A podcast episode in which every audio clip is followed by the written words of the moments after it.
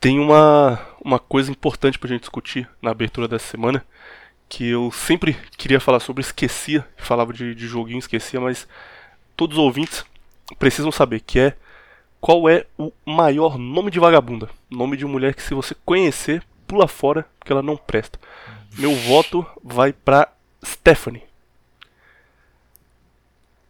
Meu vai pra Milena. Toda Milena, Milena é é vagabunda. foda. Milena é, é. Meu voto vai pra Milena também. Vou trocar o meu. Abandonei. Chegou a Tu Milena. trocou o voto. Toda Milena é vagabunda. Ou Camille também. Camille não existe, pô. Só aí na favela do Rio. Porra, mas... Ah, foi mal, foi mal. No Brasil a gente não chama Camille, não. Qual é o seu voto, Viriato, pra top nome de vagabunda do Brasil? Eu Acho que qualquer coisa que faz você levantar a sobrancelha, sabe?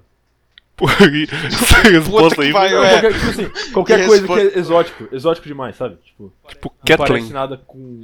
É, exato. Kathleen, Fora, fora da linguagem, fora do comum. É, eu acho. Pô, Milena é demais, cara. Milena, é- além disso, é nome de puta ainda. Tipo, quando elas É, vão inventar um Camila. nome pra, pra trabalhar, aí mete um Milena. Puta que pariu. Ô louco. Milena. Parece nome de promíscua sujo. Garoto que é sujo, não toma banho. Milena. Cara, o cara Qual é seu nome, pessoal meu? contra Milena. Tá louco. Qual é teu nome? Qual é teu nome? Meu nome é Milena.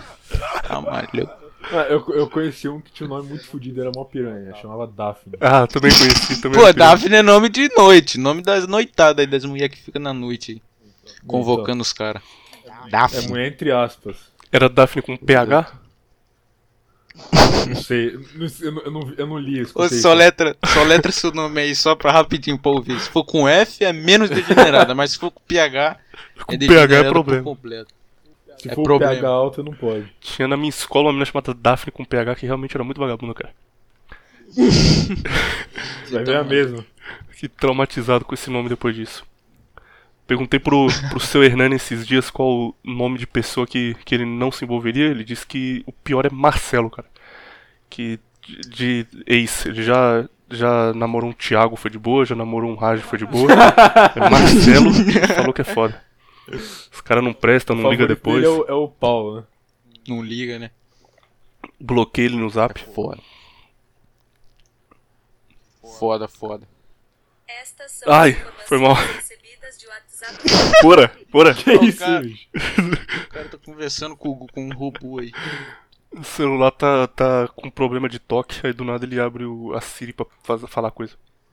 É o waifu dele querendo entrar na cal. É, o iPhone. Não, o iPhone agora é, a- aqui. agora é a. Eu não sei falar o nome dela porque é chinês, mas eu acredito que é Niguang, do Genshin Impact. Não é japonês esse jogo? É chinês, cara. Feito por uma É empresa chinês? completamente mercenária. Tudo no Mas jogo é por que eles pago. tentam fazer tudo pa... é, Por que que tudo no jogo parece japonês se eles são chineses? Porque eles querem ganhar dinheiro de Weeb, cara. ganhar dinheiro de gordão. Tipo, o jogo você tem, você tem várias waifus, você tem umas 30 waifus, e aí você pode fazer um time, uma gangue que tem quatro delas.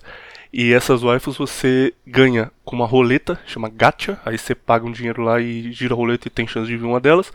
E tudo o que você faz no jogo você tem que pegar essa roleta. Então, pra você conseguir arma, pra você melhorar suas armas, pra você abrir coisa nova, pra você poder upar personagem, tudo, tudo, tudo. Você tem que ficar gastando dinheiro pra girar a roleta, aí você ganha um negócio e fala, ah, agora eu posso. A, a minha waifu aqui, Klee, que tinha 2 de ataque, agora vai ter 4 de ataque, graças aos 20 dólares que eu gastei. Sou muito foda nesse jogo. E aí você continua nisso. O gameplay é isso. Vou dar os créditos pra eles, que eu tinha toda certeza que era japonês o jogo. Tudo tá escrito em japonês no jogo? Eles se fantasiaram do maior inimigo deles. É, exato. pra ganhar dinheiro. Eles se fantasiaram de japa pra poder fazer dinheiro. Genial, tem que admitir. Tinha dois canais que eu acompanhava disso no, no YouTube. Um deles, o cara parou de fazer porque ele era viciado em cocaína e ele fez um vídeo e falou, tipo, galera, quando eu era viciado em cocaína eu não gastava tanto dinheiro igual eu gastei agora com esse jogo. Isso apagou o canal. E o outro que é grande é MT Donan, eu acho o nome dele, que é o maior canal de, desse jogo. Ele parou porque ele tinha gastado 7 mil dólares em um mês. E aí ele fez um vídeo falando, porra, acho que eu fui longe demais, hein, gente, vou parar de gastar dinheiro nisso aqui. Aí ele decidiu que ele vai jogar com uma conta free to play, mas não acho que vai durar muito tempo, né? Bizarro, cara. Eu só jogo jogo de, de gente zoada da cabeça, cara. Cê- esses jogos online de gente normal, gente feliz, eu não consigo. Eu começo a jogar e me sinto mal porque tá todo mundo de boa e ninguém tá reclamando de nada. Nesse ambiente aqui não é pra mim, não. Vou procurar um de. Ah, Que, que jogo é esse aí? Me fala que eu quero jogar. Rainbow Six, por exemplo, a turma é de boa. Tem uns amigos que jogam Rainbow Six e estão, ah, tá, maneiro isso daí. Tudo é meio balanceado. Ou, sei lá, Samurai Shodown é de boa também. Gosto só de jogo de. Street Fighter tem um fórum chamado Shoryuken. Que é. Eu não consigo não falar de Street Fighter em nenhum programa, cara. tem um fórum chamado Shoryuken, que é um fórum de jogo de luta. E é um fórum muito pequeno, porque tipo gente que joga muito a sério e fica analisando o frame data. Então os posts têm poucas curtidas, poucos comentários, mas é gente que fala a fundo do negócio. Quando você entra lá no fórum de King of Fighters, no fórum de Tekken, é só gente feliz, é só os caras, esse jogo aqui é maneiro, hein, quero aprender um combo, me ajudem aí. Eu entrei no de Street Fighter na semana passada porque eu queria aprender como counterar a ebook online. E o primeiro post era um cara contando a história dele, que ele ele, ele queria ajuda porque ele começou a jogar Street Fighter há dois anos online pra se divertir e fazia seis meses que ele não dormia direito, ele tava com insônia e tava ficando careca de tanto estresse. E o dia inteiro dele era pensando em como ele ia passar raiva quando ele chegasse em casa jogar Street Fighter online. Aí eu falei, pô, coi- coitado desse cara, né, meu? Ele tá num nível aí foda. Espero que melhore logo, filha, os comentários. Todo mundo que respondia ele era a mesma coisa. Nossa, é verdade, cara. Eu era uma pessoa tão feliz em jogar Street Fighter online e hoje em dia, olha como eu tô. Também tô ficando careca. Eu terminei com a minha namorada. Eu brigo com os meus pais todos os dias porque eu passo raiva nesse jogo. Foi a pior escolha que eu fiz na minha vida, jogar Street Fighter online. E é um negócio que eu jogo há, um ano. Esse é o tipo de coisa que me atrai na internet. Engraçado, ontem mesmo o YouTube me recomendou um vídeo bem antigo do cara, um cara que eu gosto muito, que é o Sveria, não sei se você conhece. Uhum. É o cara que come carne crua. E era um vídeo, o título do vídeo era o seguinte, é, era algo mais ou menos tipo, esportes é uma maldição, tipo, é uma macumba, um negócio assim. E, Cara, Acho que o argumento dele, o argumento dele era bem simples, tipo assim, é, esportes é uma, é uma forma de te escravizar, te enchendo de é, algo que você quer, mas não sabe que você quer, sabe? Tipo, é- é- ele. Eu já falei isso no vídeo também, que é. Eles usam a su- o seu instinto de competitividade pra poder te prender no negócio. E, e uma vez que você tá preso, eles, eles te usam praticamente, né? Porque você tá ali obcecado pra competir, você não liga se você vai gastar 7 mil reais, como você falou aí, que meu cara fez, entendeu? Você tem a sensação de que logo logo você, você para e você chega no limite. Tipo, não, não, quando eu conseguir essa personagem aqui, eu, eu paro, cara. Isso aqui é, só É, nunca chega. Não, tipo, é, o, o, o post vai sempre. É, como pode dizer? Sendo adiado, tá ligado? Tipo, a linha de chegada nunca não existe. Você, só, acha que ela existe, ela vai sempre sendo movida pra frente. Mas, felizmente, eu parei de jogar Street Fighter V. Estou jogando só Genshin agora, que é um jogo pior ainda. eu tava usando, tava usando coca- cocaína fui direto pro crack, tá ligado? Pulei essa etapa aí. Agora eu tô no Genshin, jogo chinês de cassino top.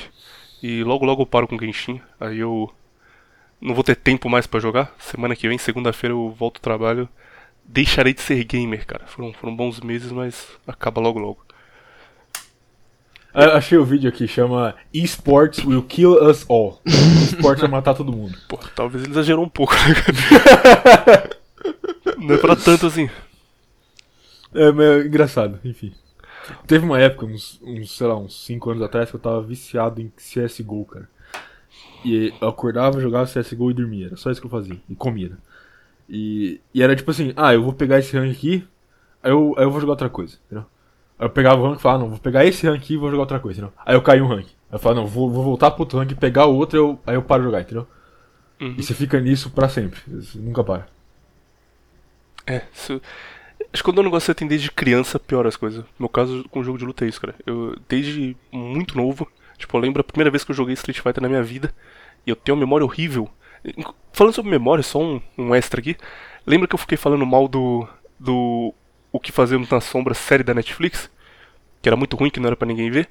Quando a É. gente terminou de gravar, eu fui no IMDB, que é um site que indica os filmes que você quer ver, que você já viu, a nota que você deu, e eu descobri que eu já assisti não só uma vez, mas duas vezes aquela série.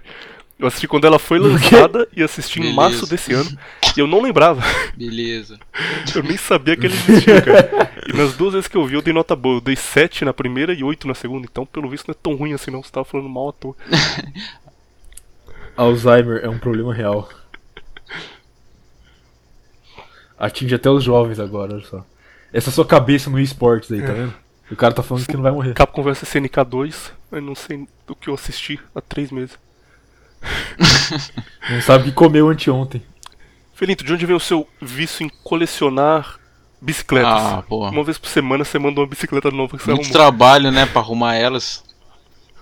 Aí nós acaba tendo cuidado e guardando, né? Acaba pegando um afeto, né? E é isso daí, mano. Bicicleta é top. Quantas bicicletas você tem no No total? total eu tenho muitas. eu tenho muitas.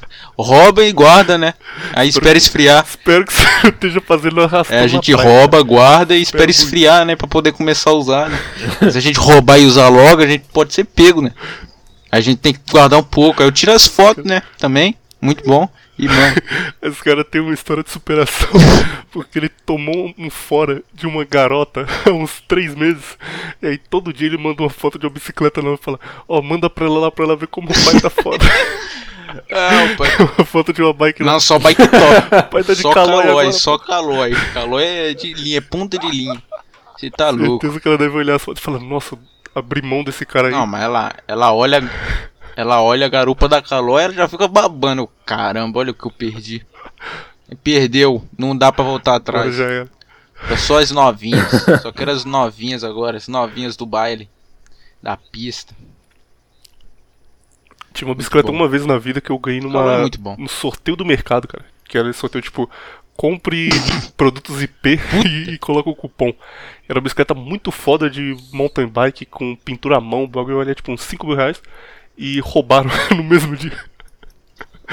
Eu peguei ela, trouxe pra casa, deixei É na não garagem, acordei no dia seguinte ela não tava mais lá.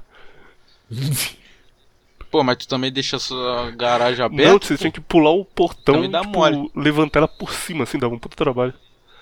Os cara... Beleza, beleza. Os caras tiveram um puta de trabalho. Por que tu não dormiu com a bicicleta? Aí tinha que te, te roubar junto. Rouba o William junto. Aí não ia conseguir levantar você, que você é um gordo. conseguir levantar por cima do portão. Aí ia desistir. Ah, deixa esses. Eu moro em São Paulo, cara, moro no Rio. A gente não tá acostumado com assalto aqui, não. Não sabia que tinha esse risco. Não, não, não, não. O cara foi o. São Você Paulo tá é um maluco. brasileiro. Às vezes eu acordo, eu saio na rua, dar um passeio, aí eu fico pensando que, pô, tô, tô na Ucrânia agora, cara. Tô na Islândia. Aí do nada, só a gente loira passando, Sim, lendo né? Dostoiévski, assim, a turma fazendo Cooper. Aí do nada, alguém fala um negócio em português, eu, pô, é verdade, tô no Brasil, esqueci disso aí. Um problema que eu tô tendo ultimamente. É verdade. Ai meu Deus. Vamos começar? Top Reis, hein? Top Reis. Quer que eu te Começar. apresente, fale quem, quem é você ou não? Só começa direto e não fala nada. Não, vamos deixar aí no, no, no suspense. Aí vocês começam a falar e do nada eu falo. não, mas o cara já vai ué, ter ouvido invadiram, você hackearam o falando na abertura. Não, então deixa eu Ah, é apresentar. verdade, né? Ah, Bom apresenta dia. aí. 30 segundos de silêncio aí? Proletariado. Bom dia pra quem busca ascensão. Bom dia pra quem não faz sexo casual, pra quem não fornica antes do casamento. Forn... Bom dia pra quem treina toda semana. Bom dia pra quem respeita as mulheres.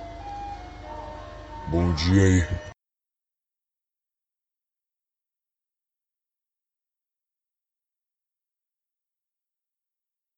Datebayo ouvintes, Datebayo Viriatokun. Não era 30? Você fez 5? Não, é verdade, eu não contei direito, mas eu, vou- eu vou Não ter contou o, direito. eu vou ter o trabalho de criar 30 segundos de silêncio no Audacity depois, de tanto que eu me dedico à, à edição aqui. Então, pra que, que você faz pra silêncio então? Eu, eu ia fazer, só que eu perdi a contagem do tempo, então vai, vai 5 mesmo, eu crio 25 lá, não tem problema. É, Beleza, então. Posso vai. fazer a abertura agora? Você vai parar de interromper? Pode, Obrigado. Não, pode, pode, pode, vai lá. pode. Datebayo ouvintes, Datebayo Viriato Kun, Datebayo Felinto barra Neném Preto Kun. Estamos aqui para mais um Contraversão. Essa semana nós tínhamos um acordo que todos os programas trariam um convidado, mas aparentemente ninguém cumpriu esse acordo, eh, ao menos até agora. os caras foram só gravando solo do mesmo jeito, e, e a gente já tinha combinado com o Felinto. Na verdade a gente tinha combinado com o Hernani primeiro, mas o Hernani disse que não podia, tava com problema no microfone. A gente chamou o Raj, o Raj estava trabalhando, a gente chamou o Tapetinho, o Tapetinho também não deu. Chamamos o Nano, chamamos o Renateves, aí não- nenhum deles estava disponível, veio o Felinto aqui. E foi o. Beleza, valeu galera. Tamo junto aí, bom episódio pra vocês. Na falta da, das, Cara, é o substituto do substituto do substituto do Gandula. na falta Tá das maluco. 15 primeiras opções, veio o Neném Preto ah, representar o Rio de Janeiro aqui. Tamo junto, pô. Ah, então, Felinto, você, você já ouviu Contraversão? Sabe como funciona aqui? Ou primeira vez que está participando e ouvindo? Não, nunca escutei não. Mentira, sempre Ah, é aí nos treinos. Mas eu tenho uma coisa pra falar. Bora lá? Konnichiwa, Konnichiwa, Uiro e Konnichiwa Besuviriato. Porque aí tem o Datebayo, né? Eu procurei no Google, Google Tradutor japonês como é que falava isso. Fiquei repetindo três horas pra gravar. O que quer dizer? Pra ficar essa bosta aí. Olá, olá William, olá Besuviriato, só isso mesmo. Como, Fiquei 30 horas de ontem pra hoje pra gravar isso pra ficar essa bosta aí. Ficou, pensava que ia que ficar mais traduzir legal. nossos nomes, cara. Eu, eu não tenho isso, eu só mando um Viriatokun, que não faz sentido nenhum. Quero ter o trabalho de traduzir, Beleza. bem melhor. Então, é, Felinto tem o seu Top Cat aí, Neném Preto, ótimo Top Cat, já participou lá do, do Menefrego, eu já participei também no podcast dele, é bom. Inclusive, assistam lá Zóio Motivo Tapetinho, uma obra-prima, o Monty Python brasileiro, 4 minutos que vão valer muito a pena. Hoje nós falaremos sobre Top Reis. Tivemos um, um pequeno ruído de comunicação aqui, porque o, o Viriato sugeriu o tema Top Reis Mitos, e eu entendi Top Reis e Mitos, tá ok. Então, ele se preparou para falar sobre Gilgamesh e Rei Arthur, que são reis que a gente não sabe se existiram ou não, são, são mitológicos. Eu preparei para falar sobre mitos dos reis. Cada um vai falar sobre um assunto diferente. Maravilha. É, e o William pegou pra mim e falou: Não, procura um meia dúzia de reis aí e fica por isso mesmo. E nós vai falar sobre reis. aí eu peguei meia dúzia de reis aqui.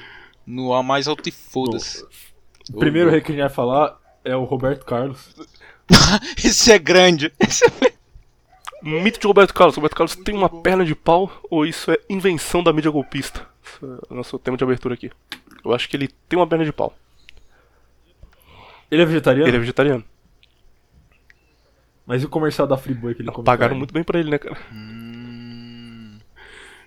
E aí? Assim, eu tava fazendo um, uma live com o rádio no sábado, aí eu fiz uma pergunta inspirada no Roberto Carlos. Eu falei, cara, se alguém te oferecesse muito dinheiro, agora que você tá fazendo live jogando jogos aqui no Nova Vertente, te oferecesse muito dinheiro pra jogar um jogo horrível e falasse que é bom, o que, que você ia fazer? Tipo, levantei a bola pro cara falar, não, não, jamais aceitaria, porque eu tenho um compromisso com os ouvintes. A resposta dele foi, ué, eu ia jogar e falar que é bom.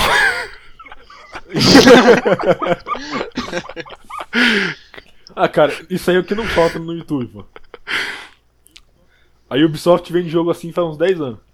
Os caras dando nota 9.8 pro, pro Watch Dogs, que sai É, uma merda Nossa, assim. cara, o Watch Dogs é horrível. Os caras, nossa, esse jogo é muito bom, olha que legal. Os caras tão dormindo lá, olha que bom esse jogo, ó. É que- É o GTA do Paraguai, os caras falam que é bom, enfim. Mas, então vamos, vamos fazer o seguinte, vamos falar sobre o primeiro rei que existiu. É um rei que com certeza o Felinto conhece tudo sobre, um amante de história que ele é, Não, que é eu sou o Sargão, primeiro fã. Sargão o Grande. Bom rei? Bom rei. Comentário embasado. Bom, bom rei. Um bom rei. Isso não pode se negar que ele foi um mau rei. Bom, Sar- Sargão Grande ele foi rei da Acádia no século 22 a.C., seja, a gente está falando de 2100 a.C., muito, muito tempo atrás. E ele é o primeiro rei que, que se tem registro.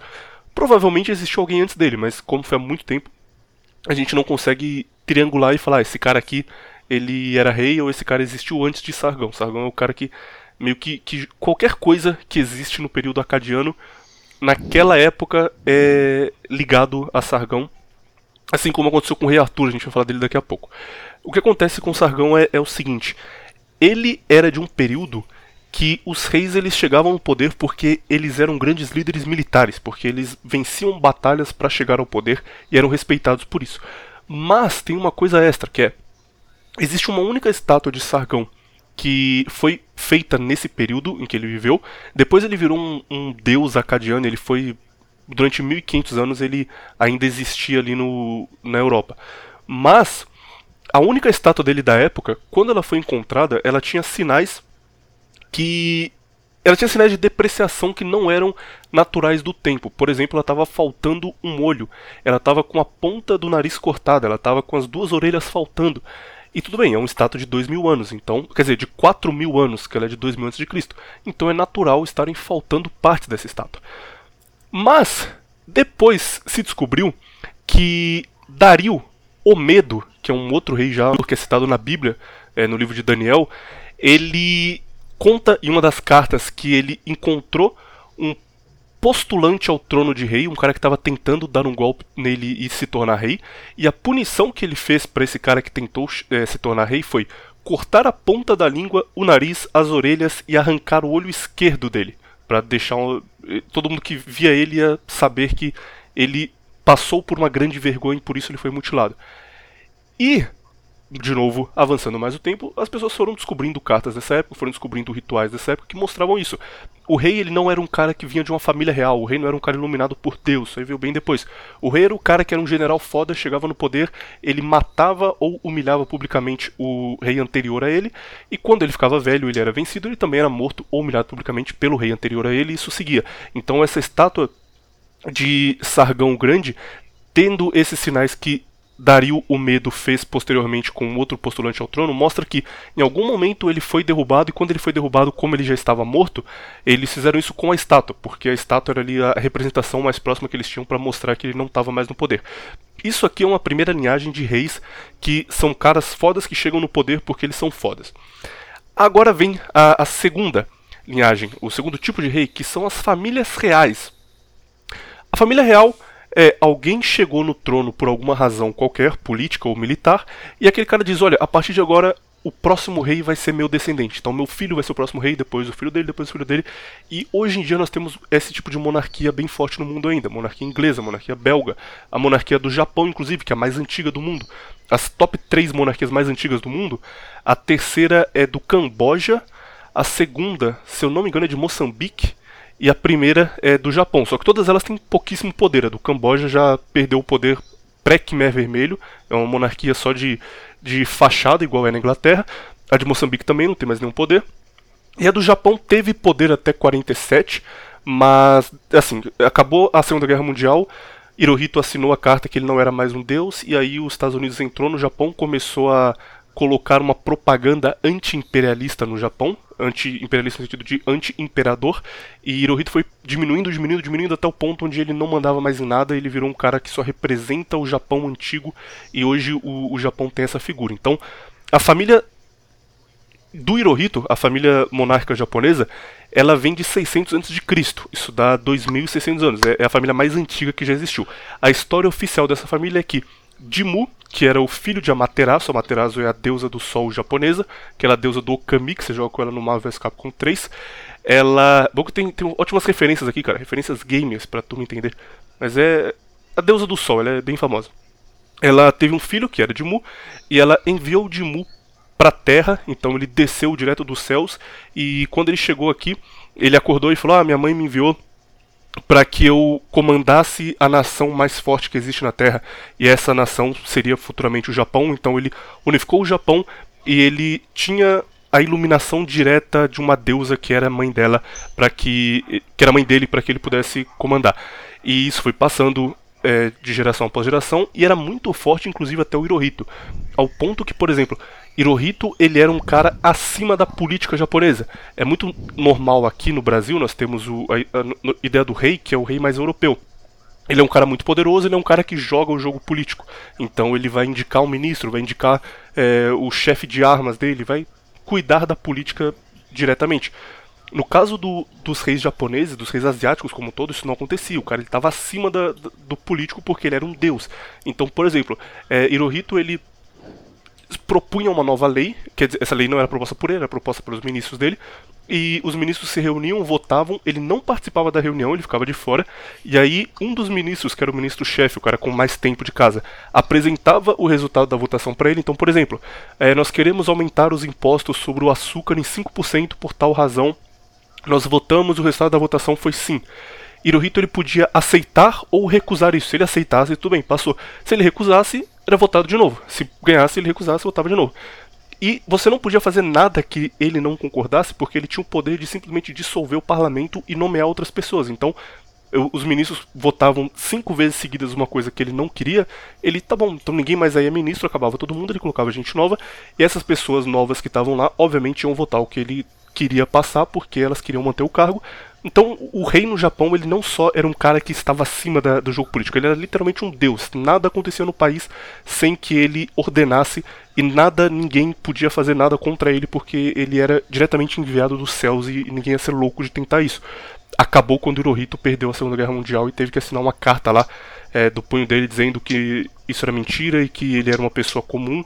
Isso inclusive é chamado de Declaração de Humanidade, quando ele se declarou humano pela primeira vez em dois mil anos, e aí a turma percebeu que ele era só um cara e, e tudo bem eleger um presidente e fazer coisas que ele não queria. Mas enfim, esses são dois tipos de monarquia. Pra gente começar, queria que vocês falassem aqui qual é o tipo mais top de monarquia? A monarquia que alguém chega no poder e fala: a partir de agora, meus filhos mandam aqui, vamos fazer um plano longo de governo, que tem a sua parte boa, porque você consegue criar um plano de 300 anos de governo e não vai ter nenhuma, ninguém se intrometendo. Ou o tipo mais antigo, que era o rei é o cara foda que chegou lá no poder porque ele venceu todo mundo em batalha e durante 30 anos ele vai ser rei até chegar alguém mais foda do que ele derrubar ele. Qual vocês vocês acham a melhor monarquia? Vou dar uma resposta pra você depois. Porque agora eu vou questionar uma coisa que você falou aí no começo. Que é o seguinte, vamos dar aqui. Cara, não para de refutar, cara. É Vamos aqui, vamos aqui dar a contraversão, não é mesmo? Temos que dar a contraversão. É o seguinte, quem diz que Sargão é o primeiro rei da história? William. É uma pergunta, eu demorei pra responder porque é uma pergunta muito. Ninguém diz, mas é tipo o primeiro rei que se tem registro, então ele é Não. tido como o primeiro Tá. da história. Não, não é. Porque o próprio. Quem existiu antes dele e era rei? Não, foi citar um. vários- Tem vários. É... Cite, cite 12. Não, City Gilgamesh. 12. Cite 23, não. Eu ia falar do Gilgamesh, né? Então, o Gilgamesh, você tem registro histórico dele? Mais até do que Sargão, certo? Você tem aí a epopeia do Gilgamesh numa pedra, tudo escrito. Você tem várias estátuas Você tem dele, registro você do super-homem também, então, dele. Tem- eu tenho um Não, livro calma dele aí, aqui em tá. casa, tudo escrito. Onde ele nasceu. Mas é, esse, esse é o ponto. Esse é o ponto que eu quero chegar aí. Esse é o ponto que eu quero chegar. Por que, que um é considerado real e o outro não? Por que o Sargão é considerado real e o Gilgamesh não? Assim foi feita a vontade de Deus. Por quê? Pode dropar Red Pill. Porque o historiador quis. Essa é a resposta. É um consenso isso, é historiador. verdade. isso não tá errado, não. É só isso. E aí, que- vamos chegar em questão de não em contraversão, mas em teoria da contraversão, teoria da conspiração, que é o seguinte.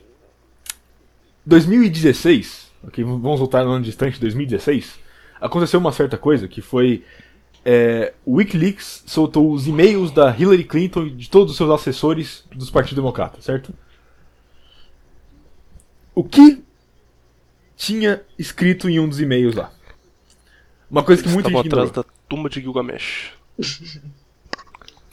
Não, eles não só estavam atrás da tumba de Gilgamesh, mas como tinham um e-mail da Hillary Clinton pedindo o corpo do Gilgamesh.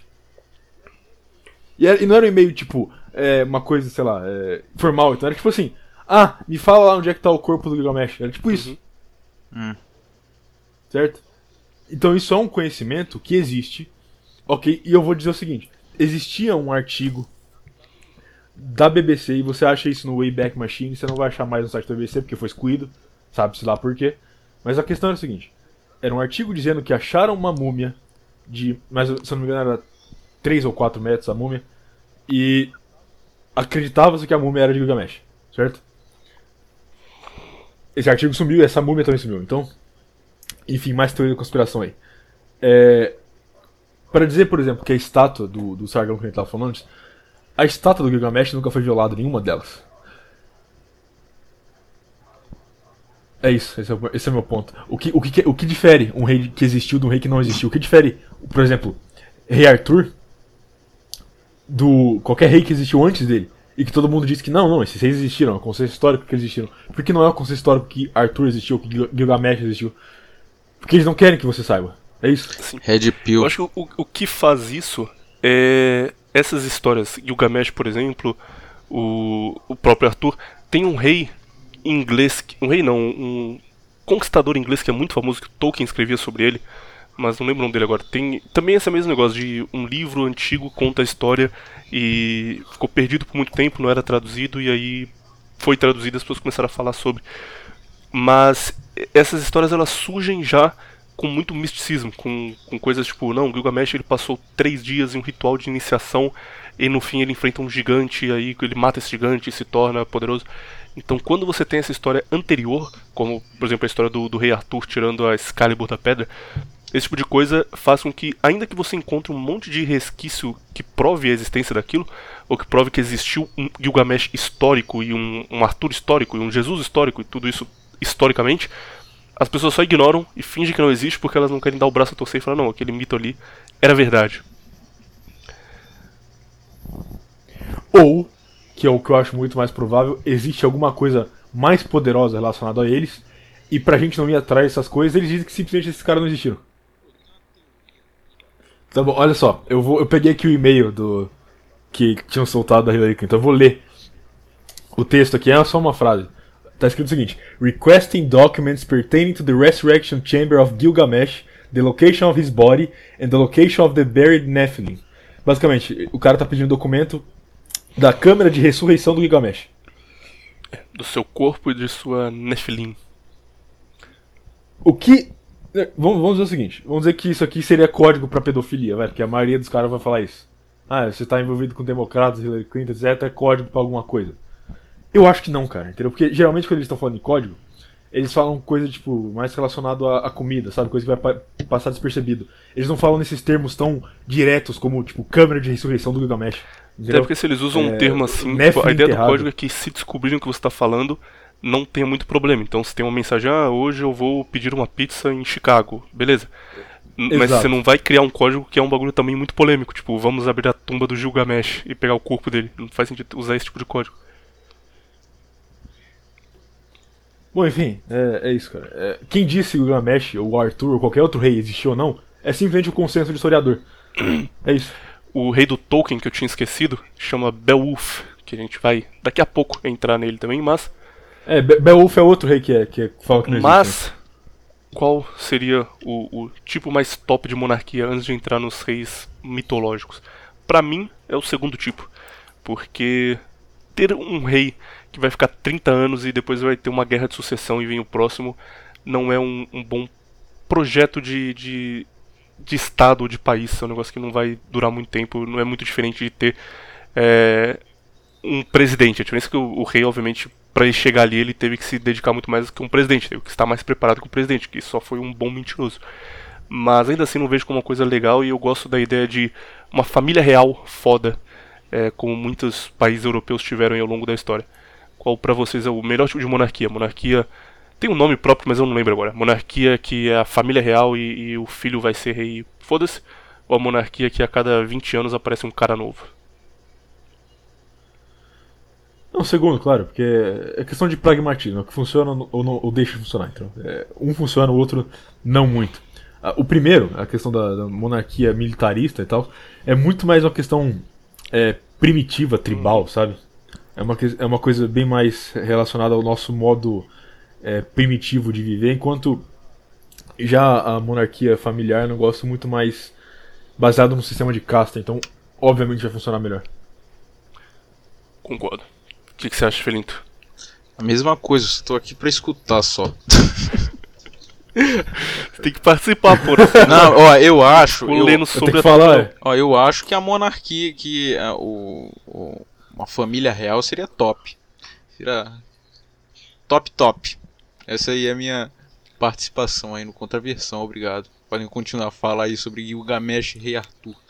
Muito, muito bom escutar isso ao vivo. É, Por que você não fala, por que você não fala de como de como no morro, nos morros do Rio de Janeiro parece muito mais uma, uma monarquia militarista? É verdade. morre o dono do morro, É os caras têm que brigar entre si pra ver quem vai ser o novo dono. Sim, por isso que tem muito conflito, né? Porque, Exato. Se tivesse uma família real na favela, pô, seria top. Eu ia morar na favela. Quer dizer, eu moro, quer dizer, né? moro numa favela que é mu- muito top, né? E é isso. Não, mas tem aqui, tem uma- um sistema que é parecido, que é o sistema de milícias. Que é tipo a máfia italiana carioca. Que é tipo isso, o pessoal ele é- eles são tipo policiais que, que, por exemplo, cobram comerciantes e eles ficam lá por muito tempo, né? Porque é como se fosse uma, realmente uma família real. Fica lá por vários tempos porque não tem ninguém para competir, porque eles são é, amiguinhos dos policiais, então a polícia a polícia tá ali a proteção, é tipo um, um, um mega exército. É isso daí. Assim, assim como esquerdista gosta de mudar as palavras pra mudar o significado das coisas, tipo chamar a favela de comunidade, porque aí automaticamente deixa de ser um negócio ruim, a gente podia fazer isso com, com o Rio de Janeiro, né, cara? A gente fala, tipo, milícia é a máfia. É a máfia É, italiana, máfia- pô, mas é real, é- sim, é a máfia italiana. É literalmente a máfia italiana. O cara assiste Poderoso Chefão, vai no YouTube, coloca lá a foto do, do Dom Corleone e acha foda. Aí quando o miliciano vem cobrar dinheiro pra não cortar a perna dele, ele acha ruim. Fala, não, não, peraí, cara. Pô, né? Os caras Assim chegam, cara. os caras chegam no barzinho assim, ó. Nós vamos aí fazer aí a, o- o- a proteção do local, porque aqui é muito perigoso, né? Aí se o cara não, não, não, não, aceitar, eles O mesmo cara vão coloca um e... 38 na mesa e fala, sabe que aqui é perigoso, né, cara? Não, aqui é é bom você perigoso. me pagar. Oito negão atrás dele, não, aqui é muito perigoso, tem que andar com esses guarda-costas, por exemplo. Meu Deus do céu, é muito bom. Me A sinto. briga entre favelas do Rio, entre Comando Vermelho e, e o outro lá que eu esqueci o nome agora, São dois impérios. É Império Romano versus. é a Guerra das Rosas do Brasil, cara. Sim, Estão aí há literalmente. 100 anos brigando. Eu ainda acho que a primeira favela do mundo foi Roma, cara. Complexos de favela de Roma. cara. Tinha lá o, o, o, o- o traficante-chefe, que era o imperador. E as favelas ali, meu. Muito bom. Os caras iam conquistando tudo. Não, os caras no, no Sopranos eles falam isso. De que a máfia italiana é a continuação do Império Romano. Então, e o Rio é a continuação de Roma. Só que isso daí ninguém é a vê. Roma brasileira. É a Roma brasileira. Então, seguindo aqui nossa história de, de reis, vamos entrar nos reis mitológicos, que é o tipo mais legal de rei de longe. Só uma coisa antes disso, eu queria falar um pouco sobre famílias imperiais famosas. A, acho que a mais. Vou usar uma palavra agora que eu acho muito legal e eu, eu sempre quis usar, vou usar agora, preparados, hein? A mais infame. infame é bonito, né? A mais infame delas é os Habsburgo. O que aconteceu nos Habsburgo? Olha, se eu tenho um, um filho e o, o Virato é meu amigo e o Felinto é meu amigo, eu quero que o descendente do meu filho seja também descendente do Viriato do Felinto, porque a gente vai formar uma gangue aqui, a gente vai ficar junto, a gente vai crescer junto. Então eu caso meu filho com a filha do Viriato, e o Felinto casa a filha dele com o filho do Viriato, e a gente faz uma turminha e vai casando um com o outro. Na primeira geração é de boa, cara. Na primeira geração a turma tá, tá todo mundo ali, vai nascer normal, vão ser bons reis, e a nossa família unida vai crescer muito. Na segunda geração, todo mundo já é primo. Aí começa a dar um problema. Um olho meio torto, os caras nascem com 1,30m de altura, começa a dar um pouco de problema. Na quinta geração, você tem os Habsburgo, que eram os caras completamente deformados. Você procura, tipo, a, a linhagem Habsburgo e vendo a linha do tempo, vai chegando um ponto onde eles meio que param de, de parecer seres humanos. Eles têm um negócio que é chamado de o queixo de Habsburgo, que eles tinham um queixo gigante, cara, É o gigante. um Shed. tumor. O Shed. Porque é o Shed deixava de ser Shed, tipo, porque era completamente deformado. E eles só, tipo, não queriam perder poder, porque o cara não quer casar o, o filho dele, que vai herdar um império gigantesco, com uma mulher aleatória de outro lugar. Então ele vai casando com prima, com prima, com prima, vai seguindo nisso pra sempre, até chegar ao ponto onde a turma começou a morrer. Tipo, eles morriam com 20 anos de idade porque os genes estavam todos fodidos. E, e acabou a, a família Habsburgo por isso, porque eles foram fazendo muito inbreeding, casando com a turma de dentro o tempo todo. Incesto. Outra família também infame, essa eu não sabia, descobri pesquisando pra isso aqui. Alguém tem que pesquisar, né, meu? Esses dois caras que só aparecem e falam, vamos gravar. a família é a família da Inglaterra. Ela- Ah, você não sabia? Ah, peraí, acho que deu um problema no áudio, mas enfim. Ela. Eu já sabia que existia, mas eu não sabia que tinha essa treta toda, porque eu já imaginava que a Inglaterra tinha ali alguns problemas de sucessão, porque o, o- o Reino Unido ele foi formado depois de muita guerra, depois de muita briga entre os países que fazem parte do Reino Unido. Então já, já teria algum, alguma questão ali. O que acontece? Qual é a linha do tempo aí da, da Inglaterra? O primeiro rei que estabeleceu um controle sobre o que hoje é a Inglaterra foi um cara chamado Egbert de Wessex, ou Egbert dos Saxões, o nome dele em português. Ele governou entre o século. eh, O século 8, século 9 na verdade. Então ele é de 802 até 840 alguma coisa. E nesse período ele foi conquistando territórios, foi expandindo o poder, ele formou o que hoje em dia é chamado de Inglaterra.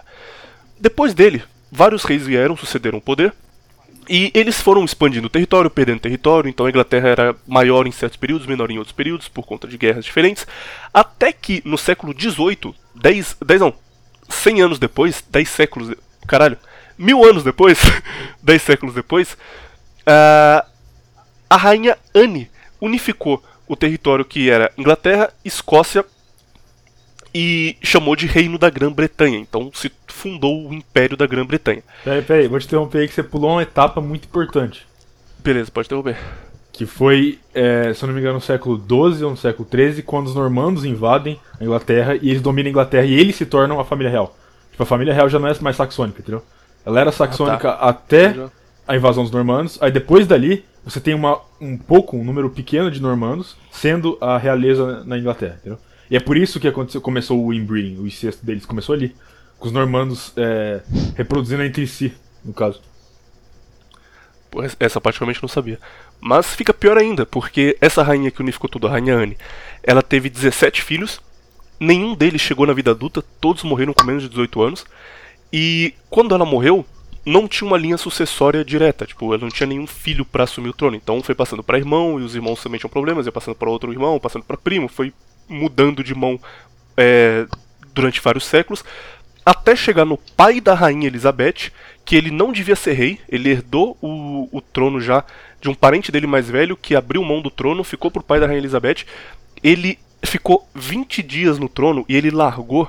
Atenção aqui? Ó, ó, a Red Pill faz a diferença nas pessoas e se ele tivesse tomado a Inglaterra seria outra história. Ele largou o trono, ele deixou de ser rei da Inglaterra, do maior império do mundo na época, para casar com uma americana mãe solteira de dois filhos, que era plebeia. Beleza. E aí ele, pra casar, teve que abrir mão de ser rei e foi morar com ela no, no subúrbio americano e largou tudo pra lá. E aí a Elizabeth herdou tudo isso. E a Elizabeth, ela, tipo, é filha de um cara que não devia ter sido rei e que, se você vai expandindo pra tentar colocar a rainha Elizabeth na mesma árvore genealógica você pulou- você pulou dos fundadores da. Inglaterra, você não consegue. Tá, pode falar. Você pulou outra etapa. Foi o seguinte, é, o cara que fez isso aí foi o irmão mais velho do pai da rainha da Inglaterra. né, Da Elizabeth. Que abriu mão de ser pra É, pra profitar a americana? É.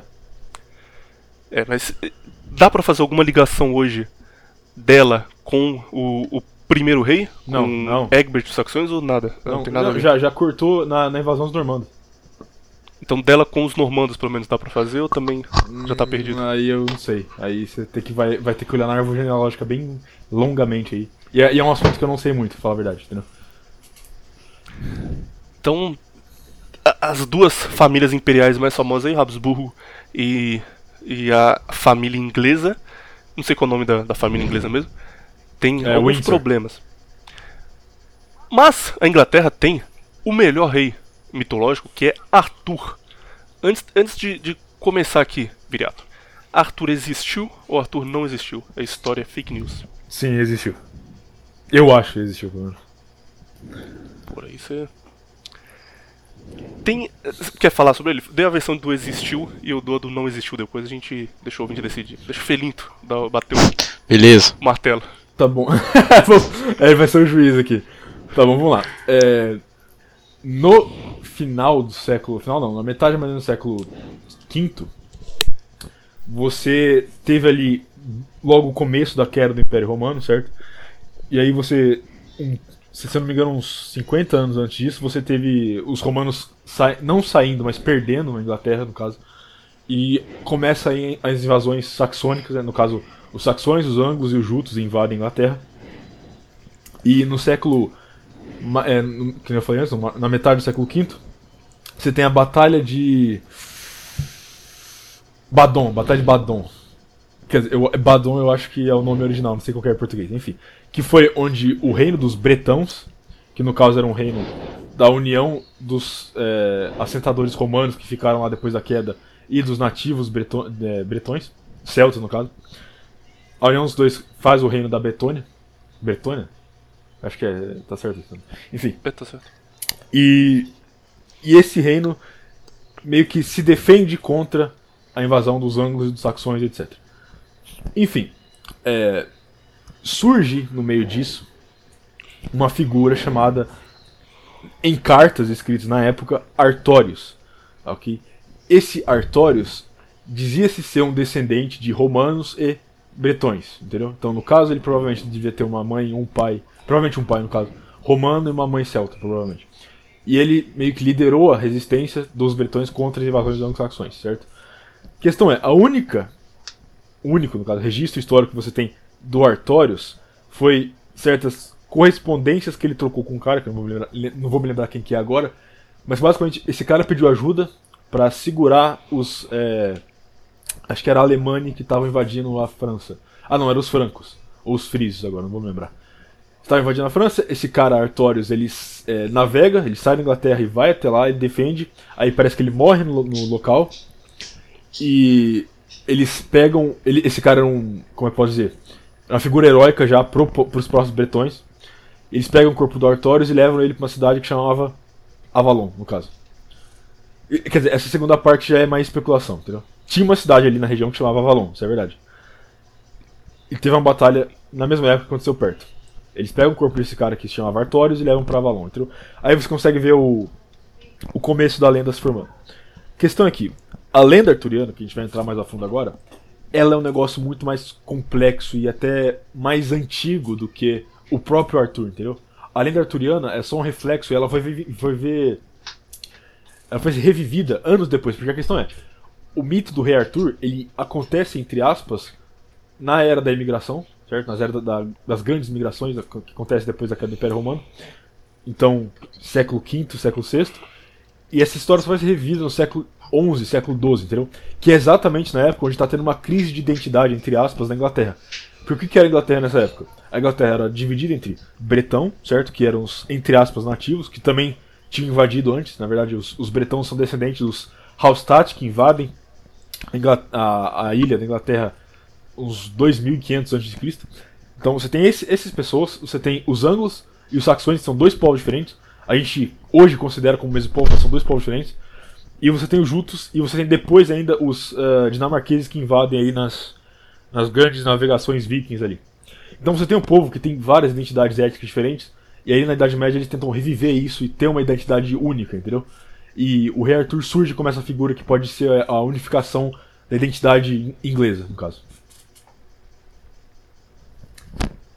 Então sim, ele existiu. Agora, o, o. Até concordo, pensei que você ia um pouco mais além, o que você disse eu, eu concordo também. Tem alguns traços que ele existiu, apesar de não existir um documento dizendo o rei Arthur nasceu em tal lugar. Tipo, existem traços, por exemplo, é, no período posterior ao período em que ele teria existido, é, muitas crianças se chamavam Arthur na Inglaterra. Então, isso normalmente acontece quando você tem um cara muito relevante. Tipo, daqui a 15 anos você ver um monte de Neymar por aí porque o Neymar foi relevante, então crianças passam a chamar Neymar. E o mesmo aconteceu nesse período. Tipo, do nada, não existia um Arthur na Inglaterra, sei lá, para cada mil ingleses, um deles chamava Arthur. E aí, num período de 50, 100 anos depois, para cada mil ingleses, 15 chamavam Arthur, 30 chamavam Arthur. Então isso mostra que existiu alguém relevante naquele período chamado Arthur. E isso é um dos indícios que ele teria mesmo existido. E além disso, tem alguns registros históricos, mas assim, é, entra naquele negócio do Gilgamesh também, de que pode ter existido a figura, mas ela foi muito exagerada. Por exemplo, o principal escritor sobre o período arturiano, ele chamava Godofredo. Ele era um monge que escrevia sobre a história da Inglaterra, e em alguns contos e poemas que ele escrevia naquela época, ele falava de Arthur como um grande guerreiro que defendeu a Bretanha, mas não tinha ainda essa questão de ele lutava contra inimigos sobrenaturais, ele tinha uma espada sagrada. Não existia, por exemplo, a figura do Lancelot, foi anexada depois. Arthur foi um grande guerreiro, foi um guerreiro que defendeu a Bretanha e morreu em combate como um grande guerreiro. Depois desse Godofredo, a figura de Arthur começou a ser muito transformada em mito. Então surgem, por exemplo, os relatos da espada sagrada dele e de ele lutar com um cavalo que parecia mágico, que era super rápido e ele tinha a tábula redonda. Quer dizer, isso foi surgir depois ainda, mas enfim, ele, era um cara além do, de um ser humano, ele lutava contra inimigos sobrenaturais e vira uma figura mágica folclórica.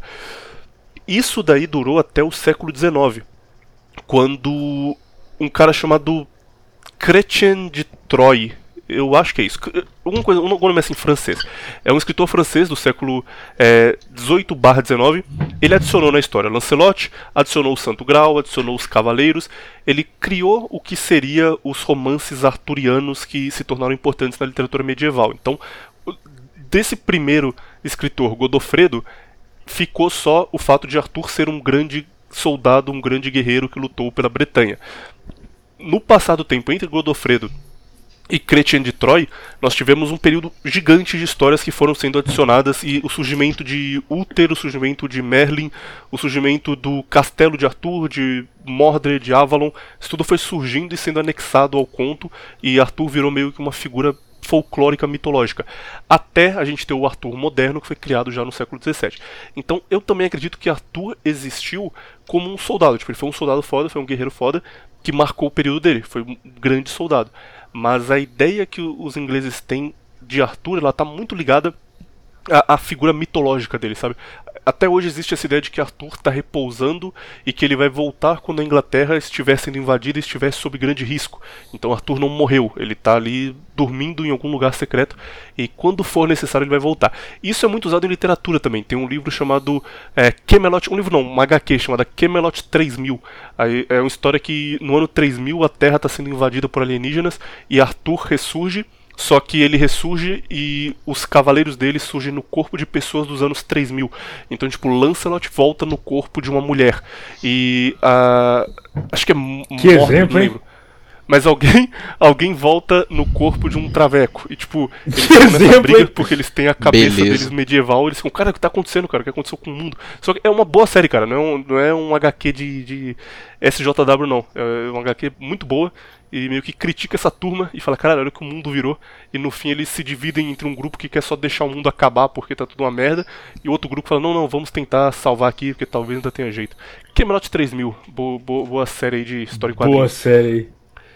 Mas tem essas, essa- questão se Arthur existiu ou não, e aí entra de novo no que o Virato disse é, lá sobre Gilgamesh, que é por ser uma coisa muito mitológica, por ser uma coisa que tem muito, muita discussão em volta, considerando uma história absurda, quando surge algum relato real de Arthur, quando surge algum alguma coisa que prova que Arthur existiu, isso acontece também com Jesus. Quando surge alguma coisa que prova historicamente que existiu um homem chamado Jesus e, e que ele foi relevante no período dele ali para as pessoas que viviam naquela região, é, isso é simplesmente ignorado e fala, não, não, tá louco, cara, acreditar nisso aí, isso é bobagem, isso não existiu não.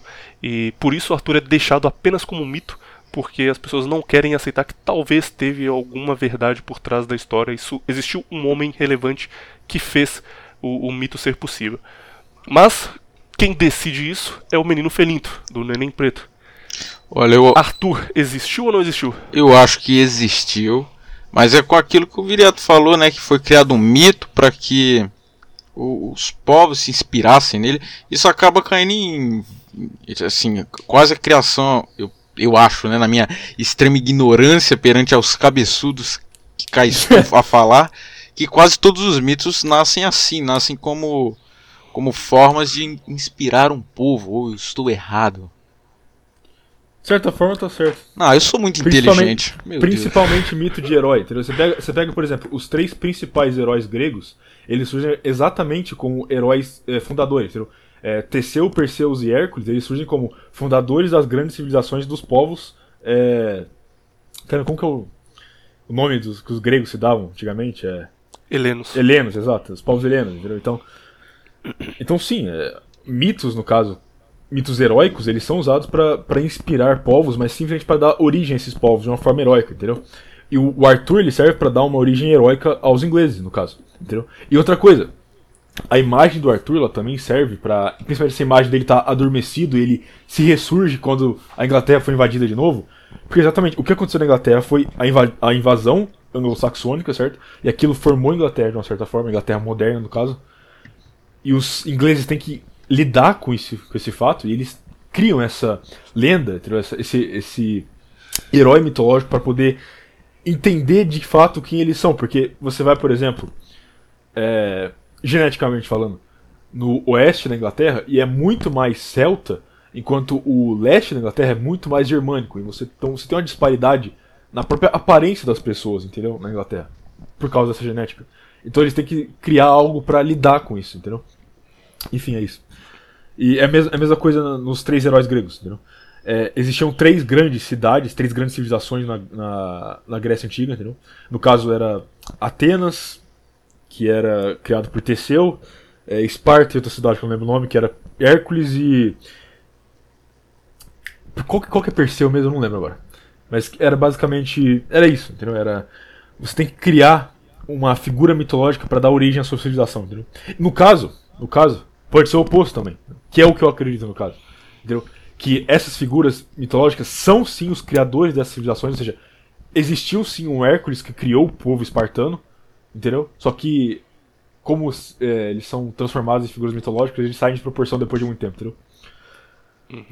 É, tem uma um trecho que eu, que eu lembro que era mais ou menos assim, era através da ação o homem vira um herói, através é, depois a morte faz o herói virar uma, uma lenda e o tempo faz a lenda virar um mito.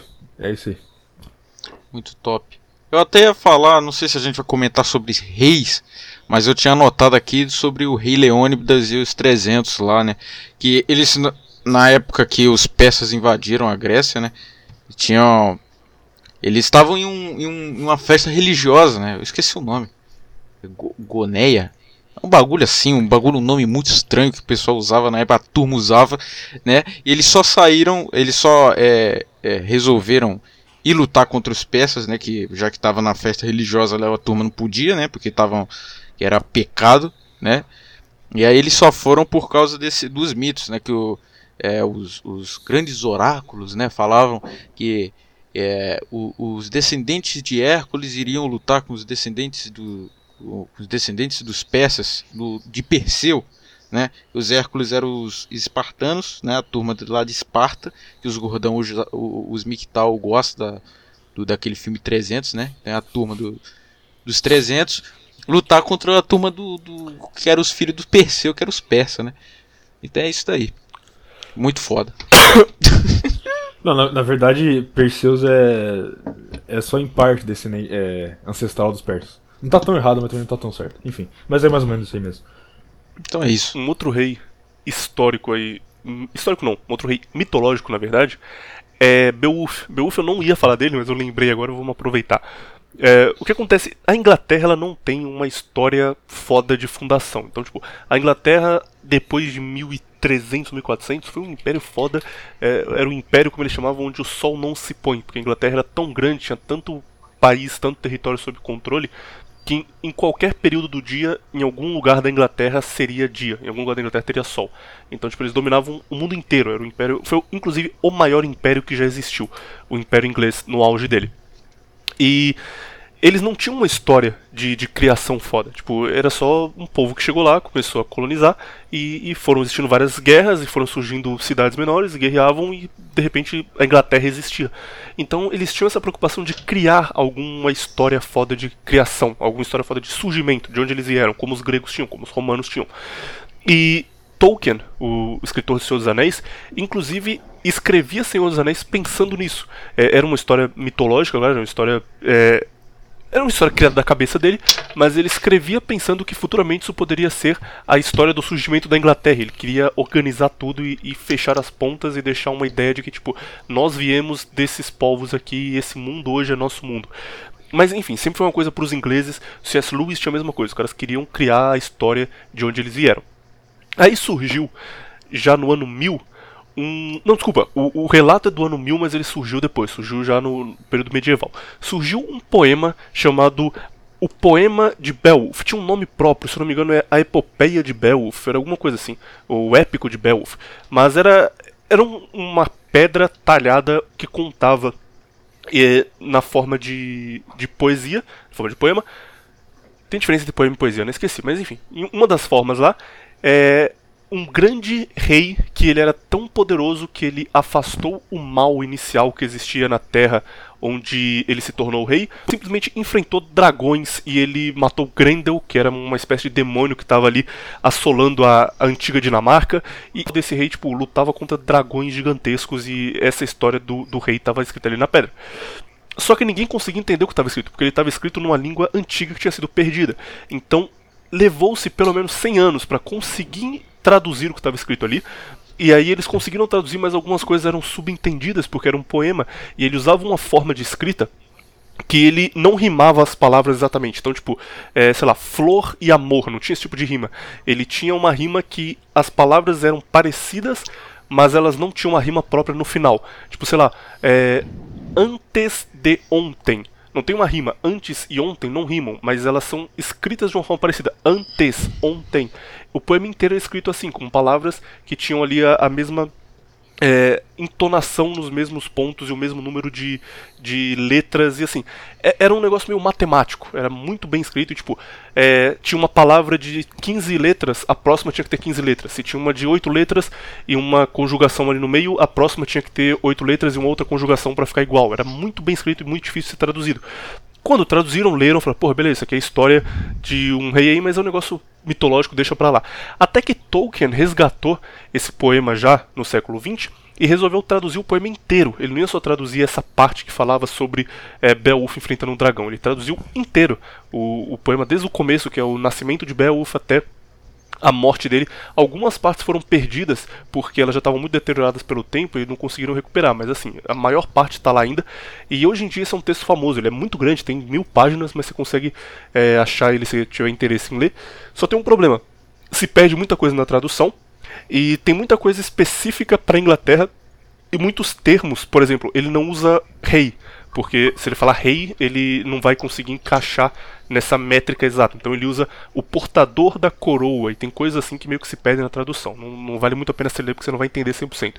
Mas Beowulf é essa figura de Arthur, é, é, ela é tão forte quanto a de Beowulf para os ingleses. Beowulf seria o cara que veio do mar, que defendeu a Dinamarca dos demônios que, que assolavam a Dinamarca e depois lutou contra dragões.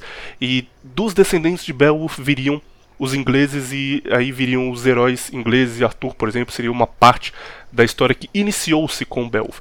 No caso de Beowulf, não vou perguntar aqui pra vocês porque é muito claro que é um negócio mitológico. Pode, é claro, ter um rei foda que foi importante, escreveram sobre ele e começaram a exagerar que é o que provavelmente aconteceu mesmo, mas assim, no, no, nível de Beowulf não dá. O cara com certeza não lutou contra dragões de gelo e salvou a Dinamarca de demônios. Mas ele tem, tá ligado nisso. Um outro rei, agora vamos pro último rei mitológico aqui, o, o vai falar mais porque esse aqui eu não conheço muito, é Gilgamesh. Gilgamesh não é tão absurdo quanto Beowulf, a história dele, e dá pra gente discutir se ele existiu ou não. Qual é a história de Gilgamesh? É um pouco absurdo assim, cara. Não, ele é um gigante e ele luta contra é, demônios. Eu sou um pouco exagerado. Mas eu acho muito boa a parte então, dele é passar por um ritual, que é tipo ele ficar bebendo cerveja três dias, depois ele fica comendo pão três dias, e depois ele transa com uma garota por três dias sem parar. E aí quando ele consegue, ele se tornou um, um herói digno. E aí ele passou pelo ritual do povo dele. Isso é bom, cara.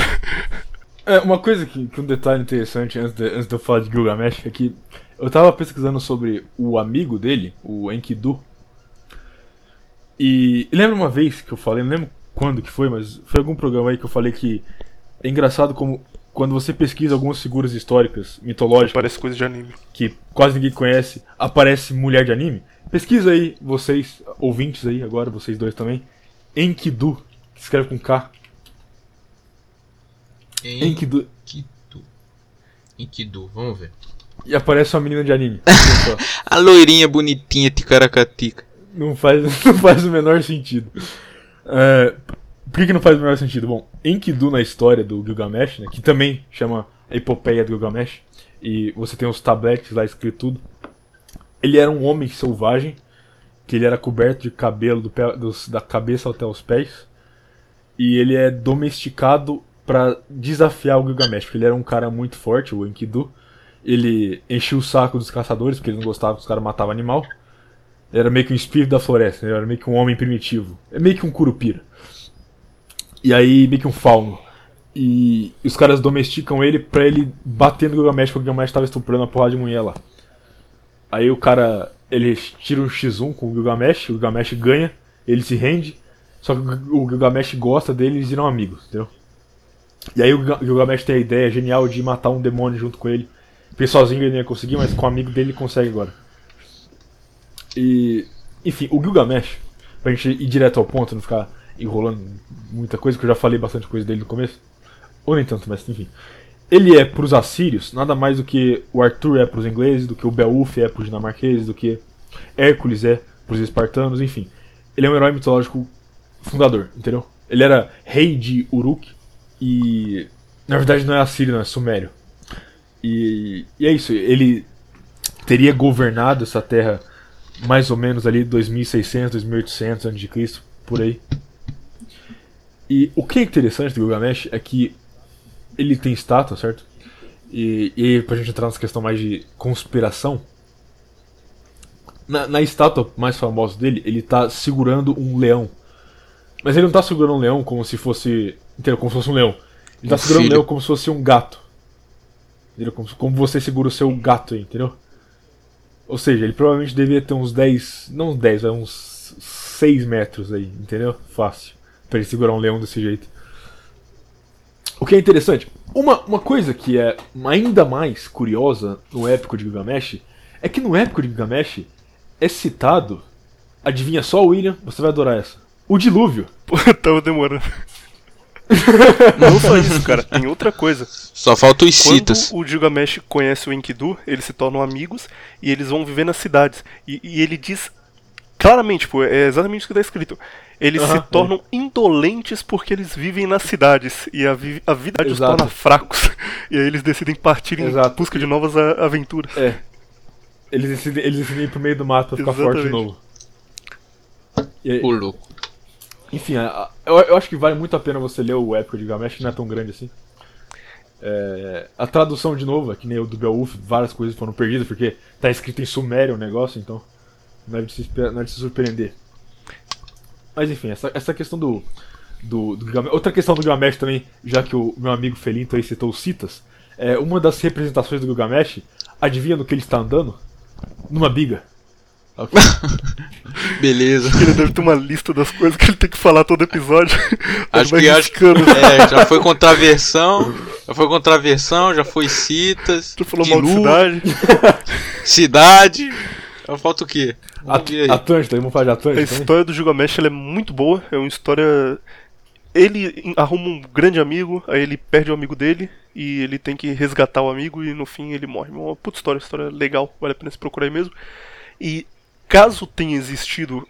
Não existiu um, um- um gigante que matava gigantes demônios, mas caso tenha existido um cara foda chamado Gilgamesh, que dele surgiu o mito, ele existiu em 3500 a.C.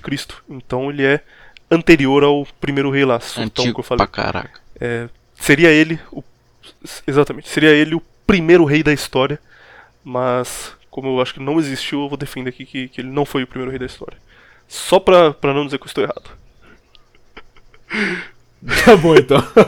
Não, eu- se eu tivesse que chutar o primeiro rei da história, é, pra, pra ser monarca mesmo, vamos lá, monarca, propriamente monarca, iria acabar sendo algum cara, algum sumério mesmo, entendeu? Então provavelmente deve ser o Gilgamesh. Ou alguém depois dele. provavelmente provavelmente você está certo mesmo a gente só não, não tem como saber Provavelmente. É, não tem. 50% de chance de estar certo ou não. Caralho, eu procurei imagens do, do Gilgamesh aqui e até ele tem personagem de anime. Gilgamesh Fate, é um loiro, tá? Tem uma explicação pra isso, cara, que, que um amigo meu otaku me contou. Esse caso realmente é um amigo meu otaku, foi o Nano, que ele me disse que japonês só gosta de como os nomes soam, então eles não se preocupam. Isso é muito um negócio ocidental da gente falar, porra, qual, por que eu vou usar o nome Viriato? Porque o Viriato foi um cara foda, que eu admiro ele e tal. Por que eu vou usar Menefrego? Porque é uma frase italiana, eu gosto do fascismo italiano. A gente tem essa preocupação. Japonês não, cara, só tem que soar bonito. Então, tipo, eles têm um jogo de luta chamado Under Night in Birth X Late ST. A tradução seria tipo abaixo da noite intra, intra de pra dentro, abaixo da noite, intranascimento, ponto execução, tarde, ST. Não tem nenhum sentido. Só que só soa bonito. Under Night in Birth X-Late ST. E eles gostam de nomes que são bonitos, então eles vão atrás de nome de, de figuras históricas, mitológicas, porque soa bonito. Você ouve um Gilgamesh, um Arthur, você fala, porra, que foda esse nome aí, cara. Mas eles não estão preocupados em, tipo, simbolizar a, a figura histórica de qualquer forma. Só soa bonito, eles colocam. E. é, explicação. O japonês é, é meio maluco tendo isso daí. Galerinha, Oi. vocês me dão dois minutinhos? Pra, pra quê? Calma aí que eu acho que estão me chamando nessa porra. Atende aí então. Sempre que alguém sai no meio da gravação, eu fico. Pensou se esse cara morrer, a audiência que vai dar, cara? Que vai chegar em 800 mil. Espero que ele tenha deixado o microfone aberto. Escutando uns tiros. Aí, vai pro. Vai pro. Na boca do crime aí, ó. tiver uns tiros, a gente já é pra caralho.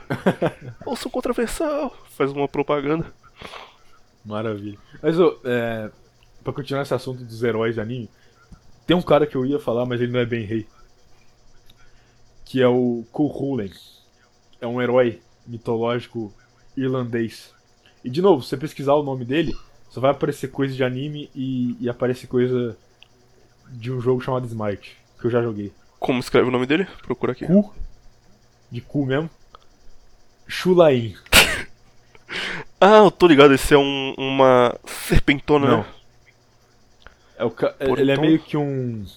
Um Hulk celta, vamos dizer assim. Que a história dele era isso. Ele, fi- Caralho, cara. Porra, o shape foda. ele. Ele era um guerreiro. A história mais ou menos é a seguinte: ele mata um cachorro de um rei lá. E aí ele. É, um cachorro. Mas ele mata de zoeira ou sem querer? Não lembro agora. Acho que ele, acho que ele mata. Acho que o cachorro ataca ele. Uma coisa assim, ele mata o cachorro. E aí ele fala que não, eu vou ser o seu cão de caça agora. Entendeu? Putz. Ele vira o cão de caça pro, pro rei lá. Ele vai pra batalha e mata os caras os- do reino rival. Provavelmente esse, esse, esse herói é mais uma coisa. Que, tipo assim, na história da Irlanda, o que, que você tem é basicamente uns 10, mais ou menos, clãs que ficavam lutando por mil anos aí pra tomar controle da ilha, entendeu? Bem parecido com o Japão, pra falar a verdade. A diferença é que não tinha um shogunato, um imperador.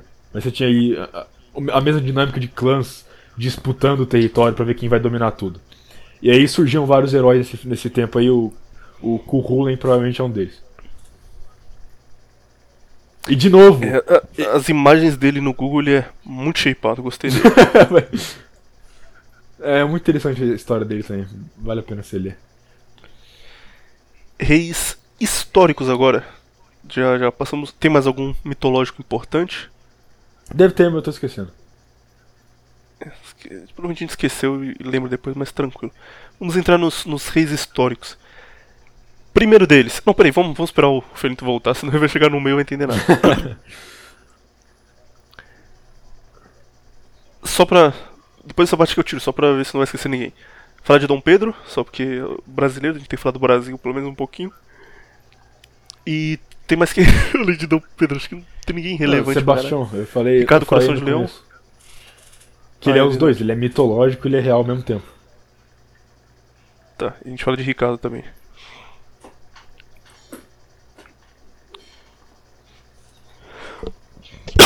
O cara fica tossindo toda hora, cara. Vai dar um trabalho depois cortar isso. Conhece um remédio pra tosse top aí pra indicar? Ah, não. Porra, cara, você tem que conhecer, velho. Você não gosta de, de mato, de plantação? Eu nunca tenho tosse, pô. Que eu tenho é rinite. Meu, nossa. Mas o meu. Eu. Eu começo a tossir muito quando eu passo de um peso. Acho que 127, 128 quilos. Eu começo a tossir muito. Aí quando eu abaixo eu paro de tossir. O que, que você acha que isso é, então?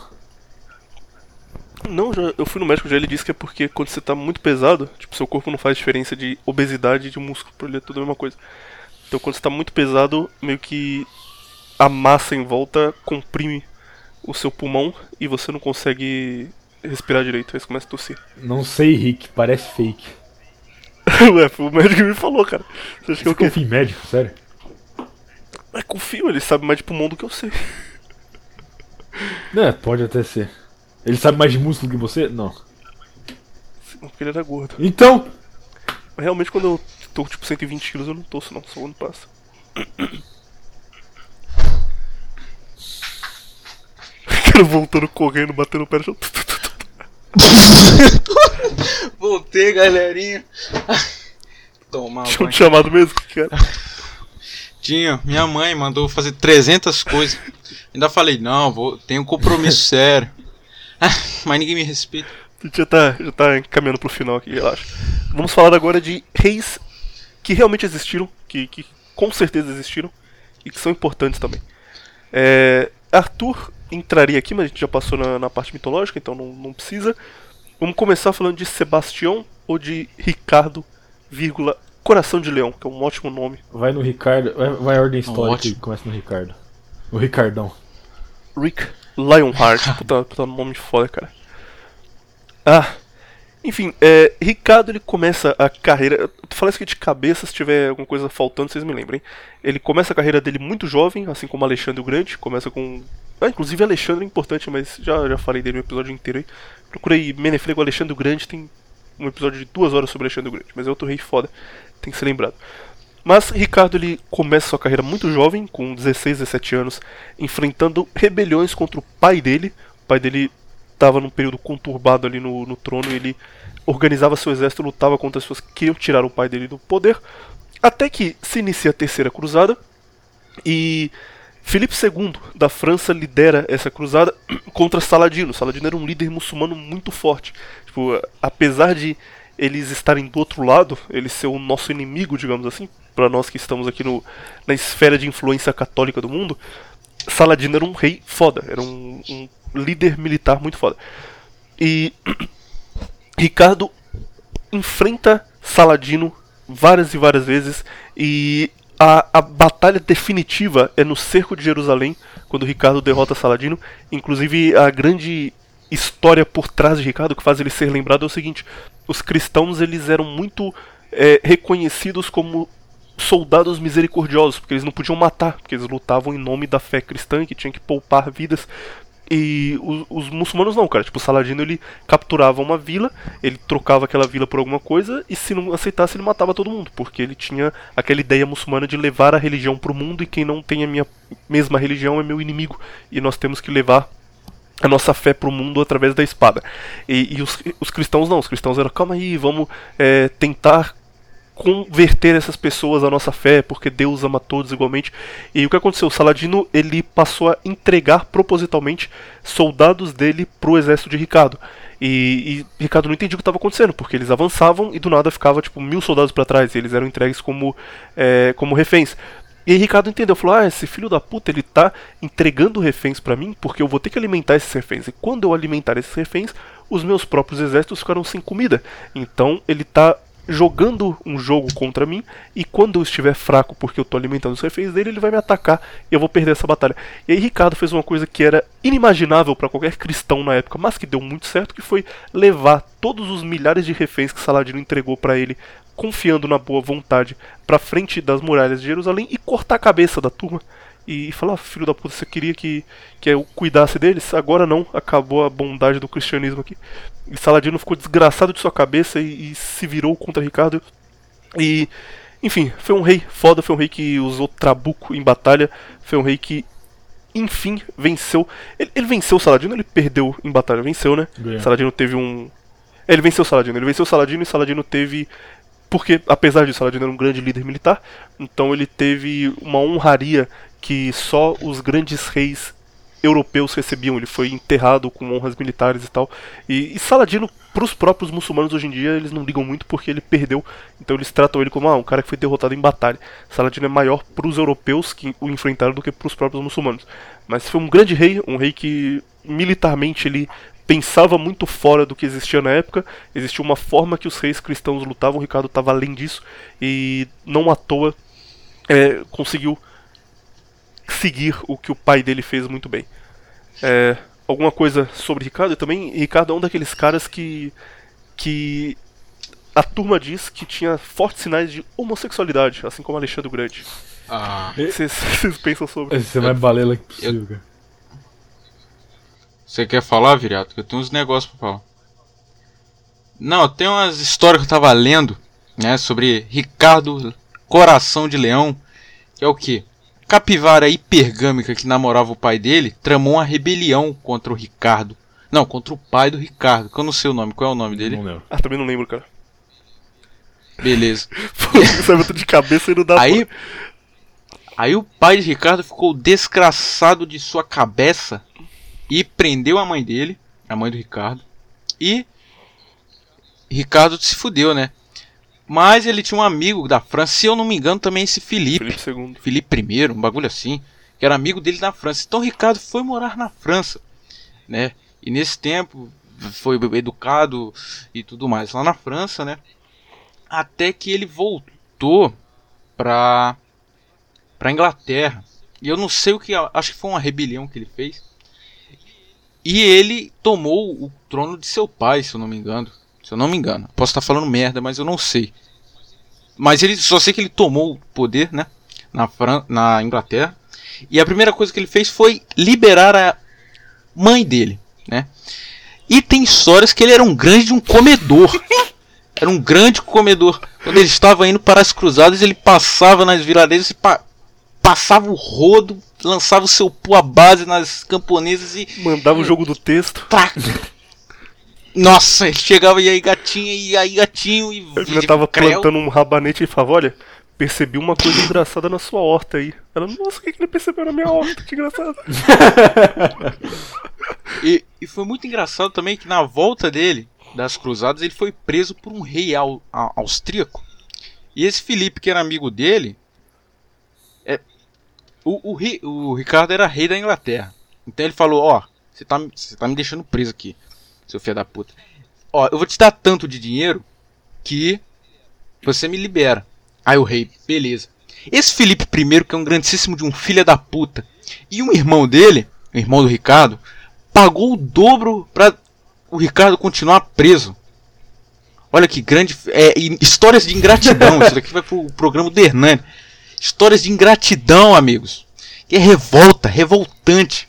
E o Ricardo morreu de uma forma muitíssimo engraçada que ele estava pegando alguma coisa no chão e, se- e- e foi acertado por uma flecha e tomou no cu, se, se fudeu, morreu e foi de um cara que era tipo tipo um, um, bostinha qualquer que tava com arco e flecha e matou o Ricardão. Ricardão morreu, comeu mais de mil mulheres, provavelmente, e morreu de uma forma bosta desse jeito. Mas foi um grande homem. Ele. Duas coisas que eu lembrei aqui. O nome do pai do Ricardo era Alienor. Lembrei depois que eu tinha perguntado. E ele morreu num cerco na França. Tipo, ele conseguiu sair da prisão. E ele se vingou, quer dizer, tentou se vingar de Felipe II por ter traído ele, mas morreu cercando um castelo da França e não conseguiu concluir a vingança. Mas o- o foda do Ricardo é. Militarmente ele era muito bom, cara. Ele, ele conseguia usar as diferentes. é, existiam diferentes cruzados. A gente pensa nos cavaleiros cruzados medievais, parece uma coisa única. Mas existiam tipos diferentes de cruzados. Existiam os, os cruzados hospitaleiros, que eram os caras mais tradicionais, com roupa é, branca, que eram os cruzados que cuidavam de hospitais mesmo e, e lutavam, eram guerreiros. Existiam cruzados que eram padres e eles tipo iam pra batalha vestidos como padres e na hora do combate eles colocavam a armadura deles.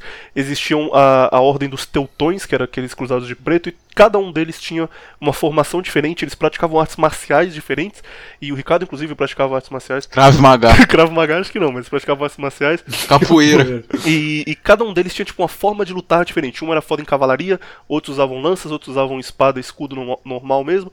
Mas Ricardo conseguia unir é, essas diferentes, esses diferentes grupos de cruzados e fazer um exército forte, coisa que o- os cristãos não conseguiam. Tanto que na maioria das cruzadas, as várias que existiram, os cristãos tomaram pau. Tipo, eles perderam a maioria. Eles ganharam as relevantes, mas eles tomavam pau com certa frequência. E com o Ricardo isso mudava, porque ele conseguia usar eles da forma certa. Ricardo também era um cara muito inteligente, isso era um negócio que estava perdido, porque na Europa do passado o rei tinha que ser um intelectual, tinha que ser um cara inteligente acima da média. Mas nessa, nesse período aí de vamos casar com o primo, vamos é só manter aqui o poder, o rei deixou de ser esse cara relevante também intelectualmente, o cara que sabia tomar as melhores decisões, que era inteligente. E o Ricardo não, o Ricardo ele falava latim, por exemplo, ele falava a língua desse acho que é Oik, alguma coisa assim, que era a língua do- dos franceses na época, a língua do próprio Felipe II. Então ele era um bom diplomata, ele conseguia conversar com pessoas de lugares diferentes do mundo. E o Ricardo era um cara que, tipo, ele, ele era o rei padrão de quando você cria na sua cabeça o que seria um grande rei medieval, sabe? O cara com escudo, espada, comandando um exército de cavaleiros cruzados, falando várias línguas e tomando decisões políticas e militares que mudam o mundo, por exemplo, ir para uma cruzada e quem ele vai levar para essa cruzada. Ricardo é o, grande símbolo disso aí. Infelizmente morreu porque confiou demais em seus amigos e não deu certo. Mas é um grande rei. Um outro cara. Vamos seguir na história, vamos pro próximo aí que eu queria falar de um outro cara, mas deixar ele. Ele vai ser o último da lista. Sua vez agora, Viriato. Rei Pelé. Falar de Dom Sebastião de Portugal. É interessante a questão do Dom Sebastião porque ele é, ele é crucial para a identidade portuguesa e para brasileira. Uma coisa que pouca gente sabe, mas ele foi o, de uma certa forma, o de facto fundador do Rio de Janeiro. Então, Opa! Ancestral aí. My Ancestor. Mas é, a a história do Dom Sebastião e por que ele é uma figura tão importante é por causa do seguinte. No, no no final do século XVI, Portugal estava num, como dizer, numa linha de crescimento gigantesca. Estava, estava num auge, numa era de ouro, por assim dizer. E você tem um rei icônico, que era o Dom Sebastião I. E o que acontece aqui? Tava tendo certos conflitos no norte da África e começou a ter uma certa, como pode dizer, um certo medo dos, dos ibéricos de uma outra invasão muçulmana, entendeu? Eles já tinham feito a reconquista aí alguns séculos antes, mas ainda tinha esse medo, esse medo, essa sombra muçulmana ainda em cima deles. Então, Dom Sebastião se vê numa vê uma oportunidade de invadir o norte da África e levar a luta para ele, certo? Então ele começa uma guerra que, né, mas de certa forma pode ser considerada uma cruzada contra os eh, muçulmanos do Marrocos. Questão que, em uma batalha lendária, o porquê que essa história fica interessante é exatamente. Numa batalha lendária, que eu não lembro onde foi, mas foi contra um sultão lá, marroquino, Dom Sebastião some, ele desaparece. Ninguém sabe se ele morreu, se ele foi capturado, ninguém sabe. Tipo, ele some, não tem corpo, não tem nada, ele some. E aí, o que acontece com, do- com Dom Sebastião é esse é, fenômeno que acontece com Arthur também, entendeu? Dele ir para outro lugar, dele sumir, entendeu? Dele ir pra, no caso, Avalon, né? Mas Dom Sebastião sumir. Então, com Dom Sebastião em Portugal, tem a mesma imagem que os é, ingleses têm com o Arthur, entendeu? Dessa, essa imagem de que o, o herói deles vai voltar, entendeu? Com Dom Sebastião ainda tem essa mesma coisa, que talvez um dia ele vai voltar para salvar Portugal. para salvar os ibéricos, no caso. E, e é interessante porque logo depois do desaparecimento deles tem um caos gigantesco e Portugal acaba sendo anexado pela Espanha por um tempo. E aí Portugal meio que por alguns anos deixa de existir.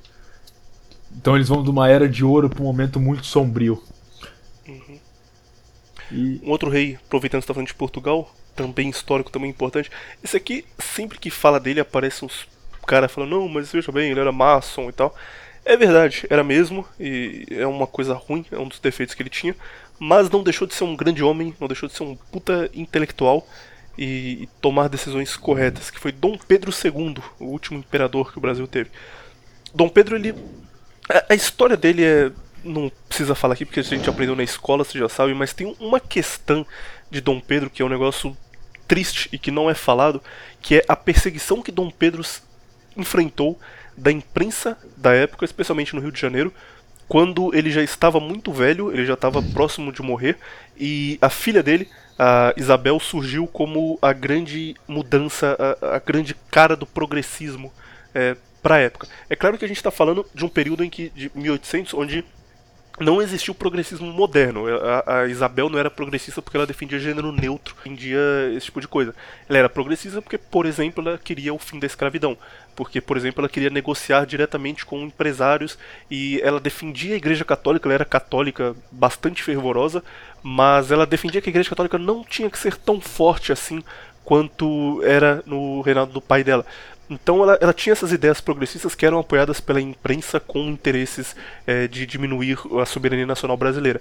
E Dom Pedro, ele era um cara muito inteligente, muito inteligente, falava diversas línguas. Ele era um cara que gostava muito da tecnologia e gostava da ideia de que um mundo com tecnologia seria um mundo melhor. Então, por exemplo, ele era muito interessado no desenvolvimento da aviação.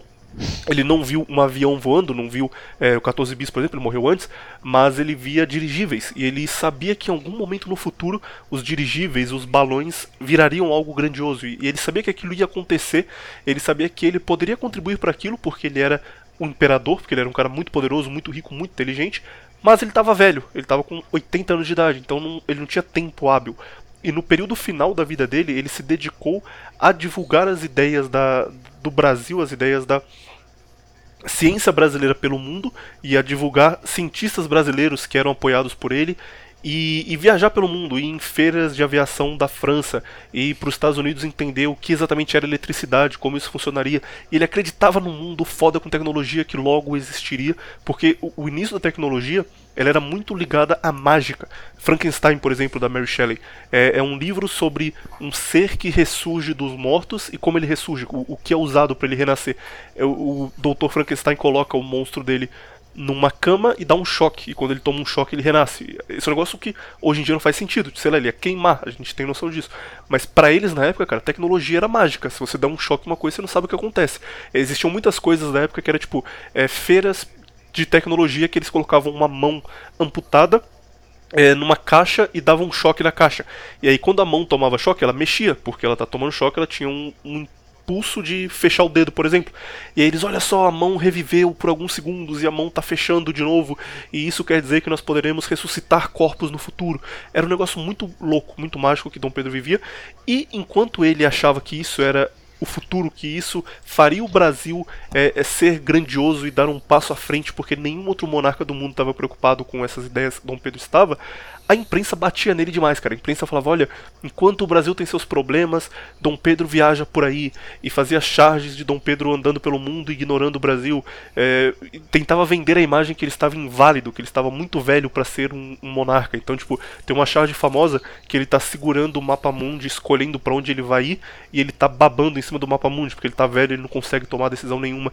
E sempre aquela imagem de tipo: Isabel é o futuro, Isabel vai mudar as coisas, vamos tirar Dom Pedro do poder e entregar para Isabel, porque Isabel, a sua filha, vai revolucionar o Brasil e vai fazer um país mais justo, mais igual, não sei o quê. E, e deu no que deu. Brasil, é isso aí que a gente tem hoje em dia. Especialmente pro Felinto, que é carioca, ele sabe exatamente o que aconteceu no, no Rio de Janeiro de Dom Não, Pedro. eu estava lá. Rio de Janeiro pós, pós Dom Pedro. Mas Dom Pedro foi um. Eu estava apesar lá. de ser maçom, sei disso. Apesar disso, foi um, um grande homem, teve ali grandes momentos de sua vida, tinha uma boa ideia de país e de desenvolvimentismo, era um cara muito inteligente e que infelizmente no final da vida foi abandonado pela própria família, pela filha e, e vendido como um velho gagá que devia morrer logo para dar lugar para a filha dele que ela sim sabia governar um país. E outra coisa, de novo, é, você pode ver uma correlação aí, um paralelo de Dom Pedro II com, de novo, Rei Arthur, Dom Sebastião, Hércules, entendeu? Você vê muito, principalmente nos caras mais monarquistas, essa figura do Dom Pedro II como fundador do Brasil, certo? De uma certa forma, se deixasse, se deixasse mais uns, sei lá, 500 anos de monarquia, você ia ver Dom Pedro II como uma figura mitológica, facilmente, entendeu? Hoje De existiria novo. história de Dom Pedro enfrentando inimigos sobrenaturais. Exato. Ia tá, ia tá ele é, genoc- matando paraguaio. matando Saci. Matando Saci. Dom Pedro versus Tá-. Dom Pedro no, no tiroteio com, contra carioca. Enfim. Uma outra vez de rei foda, esse aqui eu não vou entrar nele porque é muita coisa de verdade, mas é uma história que vale a pena você procurar se você gosta de política. Otto von Bismarck, eu gosto tanto desse filho da puta que meu nome em todos os web jogos que eu jogo é Bismarck. Tudo, desde Street Fighter até Hearthstone quando eu jogava aquilo. Eu gosto muito. O nome do filhão vai ser, né? meu filho, se tudo der certo, será Bismarck também. Apesar de aparentemente só eu achar esse nome bonito. Mas Otto von Bismarck Você não é um fez um- puta general, cara. Ele Você fundou o segundo Reich. Reich não quer dizer império, por isso existiu o terceiro Reich. Tipo, antes existiram dois Reichs. O, o primeiro Reich foi o Império. Ele tá fazendo agora. Não, pode falar, foi mal. É porque o seu áudio tá baixo, eu não, Não, percebo eu- o que você tá falando, aí eu corto. Ah, tá. eu perguntei porque você não fez um programa sobre ele ainda. Aí eu falei depois, você tá fazendo agora. Quero fazer há muito tempo, mas sempre entra alguma coisa na frente. Aí eu falo, ah, não, vou falar desse outro cara aqui. Esse tá na lista, tipo, é um dos caras que eu gosto muito e tem interesse, assim como Alexandre. Mas o, o primeiro Reich foi o Sacro Império Romano Germânico, inclusive falando de nomes fodas, Otto von Bismarck é um puta nome, Tipo, imagina você, você trabalha na, na caixa, aí chega um cara pra ser atendido. Qual é o seu nome? Otto von Bismarck. Puta nome, cara, não dá. E nome de império, de país, barra, nação, qualquer coisa. Sacro Império Romano Germânico. Cara, não dá pra ser melhor que isso, cara. É o melhor nome possível. Enfim, o Sacro Império Romano Germânico foi o primeiro Reich. Aí a Alemanha foi diluída, começou a dar tudo errado, e Bismarck pensou, cara, eu tenho que refazer o Sacro Império Romano Germânico com um novo nome, que foi o Império Alemão, o Segundo Reich. E o Bismarck ele foi o líder que mais entendeu o pragmatismo político. Ele chega no poder, ele começa a brigar com os liberais, e aí ele afasta os liberais que eram a, o maior inimigo deles na época é, dessa briga para chegar no poder na Alemanha. O Partido Liberal perde força, surge o Partido Social Democrata também forte, ele briga com os social-democratas e ao mesmo tempo ele está lidando diretamente com a França e com os países próximos dele ali que queriam alguma coisa da Alemanha, queriam ou dinheiro ou inclusive anexar a Alemanha. E ele, ele é o cara que tipo, ele toma as decisões que faz todos os inimigos dele gostarem dele e brigarem entre si. Então, tipo, a França começa a declarar guerra com outras pessoas e, e não com ele, porque ele tá no meio e fala: Não, o que, que, é isso? Sou um cara de paz, hein? não tem nada a ver aqui, não, galera. Mas ao mesmo tempo, ele tá criando o, o, clima internacional que vai fazer essas guerras acontecerem e ele vai só pegando território. Tipo, acaba a guerra, ele vai lá e pega um território e falou: Ficar com esse território aqui, tá bom, esse território pertence a gente, tá tranquilo, mas não tem nada a ver com a guerra, hein? Ele começava outra guerra logo depois. Internamente, ele controla muito a Alemanha e ele começa, por exemplo, a tirar o poder da Igreja Católica, porque ela estava muito forte. Mas a Igreja Protestante cresce e ele também poda a Igreja Protestante, porque ele quer que o Estado esteja acima das duas. Ele cria o Estado de Bem-Estar Social, que foi depois resgatado pelo Terceiro Reich, surge com Bismarck. A ideia é que a nação tem que se preocupar com, por exemplo, a família, que uma mulher que tem filho, ela tem que ter um tempo em casa para cuidar do filho dela e o Estado tem que dar uma boa educação para o filho dela e garantir que aquele filho, quando crescer, seja um adulto é, preparado para ser o, relevante para o país dele, para contribuir para a nação dele. Isso é uma preocupação do Estado, o Estado de bem-estar social, que surge com Bismarck também. E, e, ele comandou tudo muito bem, cara. Ele entendeu o que ele precisava fazer, ele pegou um país fudido e ele falou: preciso investir nessas coisas, eu preciso tomar cuidado com esses caras, preciso tirar poder daqueles outros e fazer essa turma brigar com aquela outra turma para que eu consiga crescer. Ele fez tudo certinho e ele conseguiu fundar o segundo Reich e fundou um império gigantesco que foi acabar depois da Primeira Guerra Mundial. Então, Otto von Bismarck é pros alemães o que Dom Pedro foi pra gente, o cara que pegou um país do nada e fez uma potência mundial gigantesca.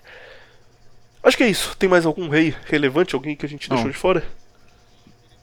Não, eu só queria falar um negócio que o Bismarck era realmente um cara inteligentíssimo, que ele era, era conselheiro de, do rei William I, que é Guilherme, né? Eu vou falar o William que o pra homenagear aqui o nosso grande Menefrego. Não sei se era o William I, mas o o William II da Alemanha, mas ele era junto com esse cara, esse esse ele fez com que esse é que foi rei da, da Prússia, né? Era Prússia o nome, né? Ele fez com que esse rei fosse muito dependente dele em questão de dar conselho e tudo mais.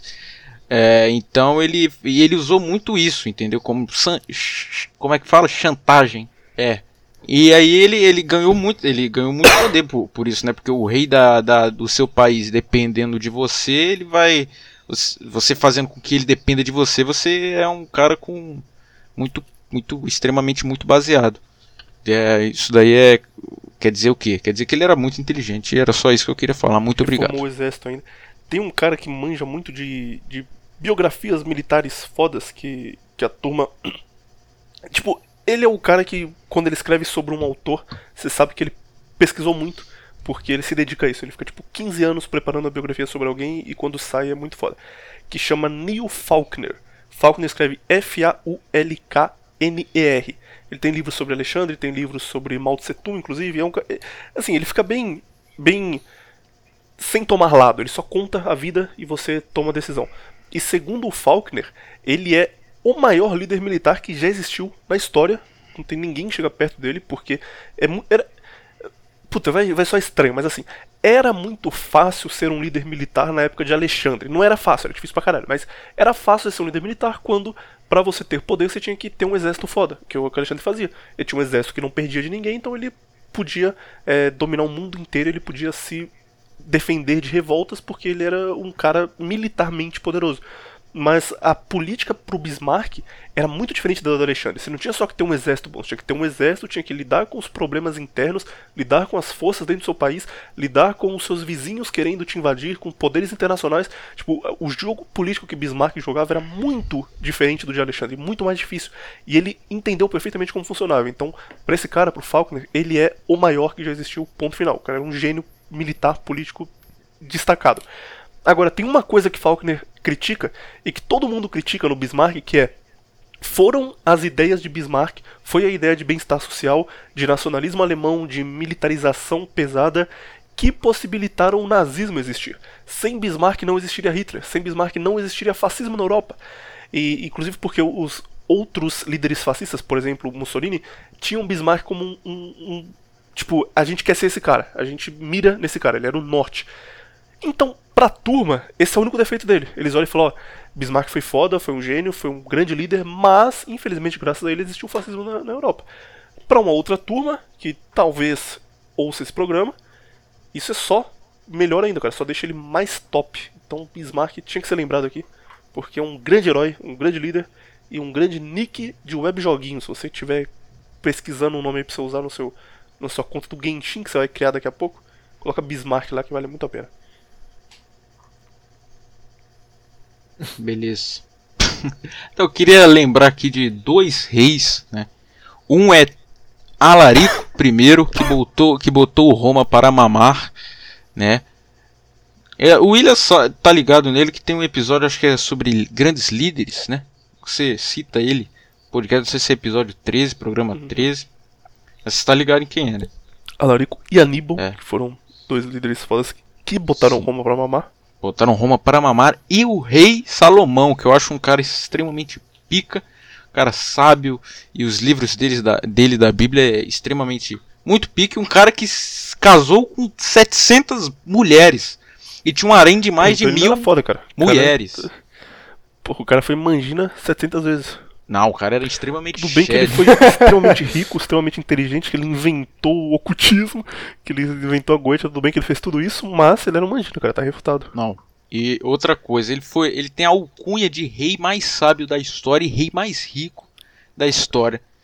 E mais comedor também, né? Porque o cara comeu quase mais gente do que Gengis Khan. É isso daí, queria deixar essas menções honrosas aí. Aí, já, já que você. Vou falar, falar duas relacionadas aí que ele falou. Em relação a inimigos de Roma, aí, que a gente falou de Alarico e, e Aníbal.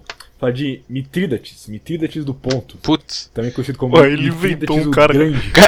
Eu pensei exatamente nisso, eu falei, esse cara tirou esse nome de algum de algum de algum Mitrídates, você sonho não conhece? Qual é que- Você não é formado em história, William? Você não conhece Mitrídates? Mitrídates. Não conheço. Não, como não? Nunca nem ouvi Rei falar em ponto. Mitrídates. Mitrídates é um bom nome de produto de beleza, cara. Mitrídates.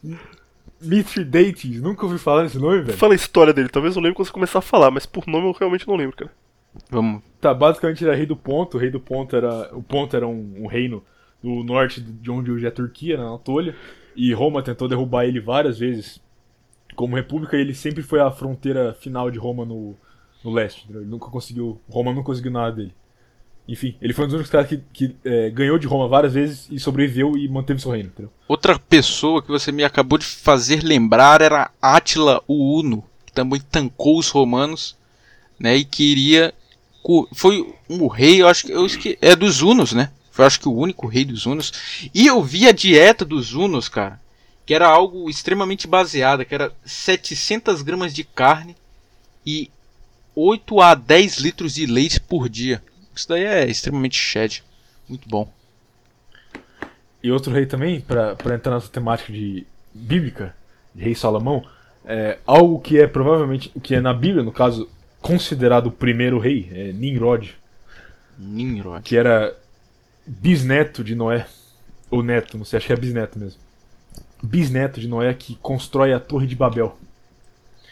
E ele era um- o primeiro, na Bíblia, é o primeiro rei que tem propriamente um reino e é o primeiro que se rebela contra Deus. E aí ele constrói a Torre de Babel, aí depois Deus pune ele e destrói a Torre de Babel. Enfim. se você for a ver a história de um ponto de vista bíblico, seria ele o primeiro rei. Que a Bíblia, pelo menos, não menciona Gilgamesh. Ou talvez Gilgamesh e Nimrod sejam a mesma figura. Né? Sim, pode ser que sim. Ele falou com a convicção, né? Pode ser que sim, cara. Creio. É, creio que ele, sim. que Ele Creio que sim. leu 15 livros de Nimrod, 15 de Gilgamesh, pensou É. sobre o assunto. De acordo com o meu, com meu conhecimento, acho que pode ser Posso provável que sim. Não, agora, agora o- vocês me deram uma, uma ideia pra, um- pra um próximo tema aí, que é figuras históricas que ninguém conhece. Nem quem estudou história. Esse O Mitrídates aí. É, o cara não Cara, sabe. esse é quem do CD você inventou, cara, não é possível. Ele vai inventar. Nossa, aí vai ser o episódio da esquizofrenia de, de Ele viriato. vai surgir com os nomes, É, cara. ele, ele vai explodir. Ele vai. Pesquisa. não, Mi- Mipábites e coxinha. o Rotício de, da Grécia. o guerreiro Joãozinho. Gameplay.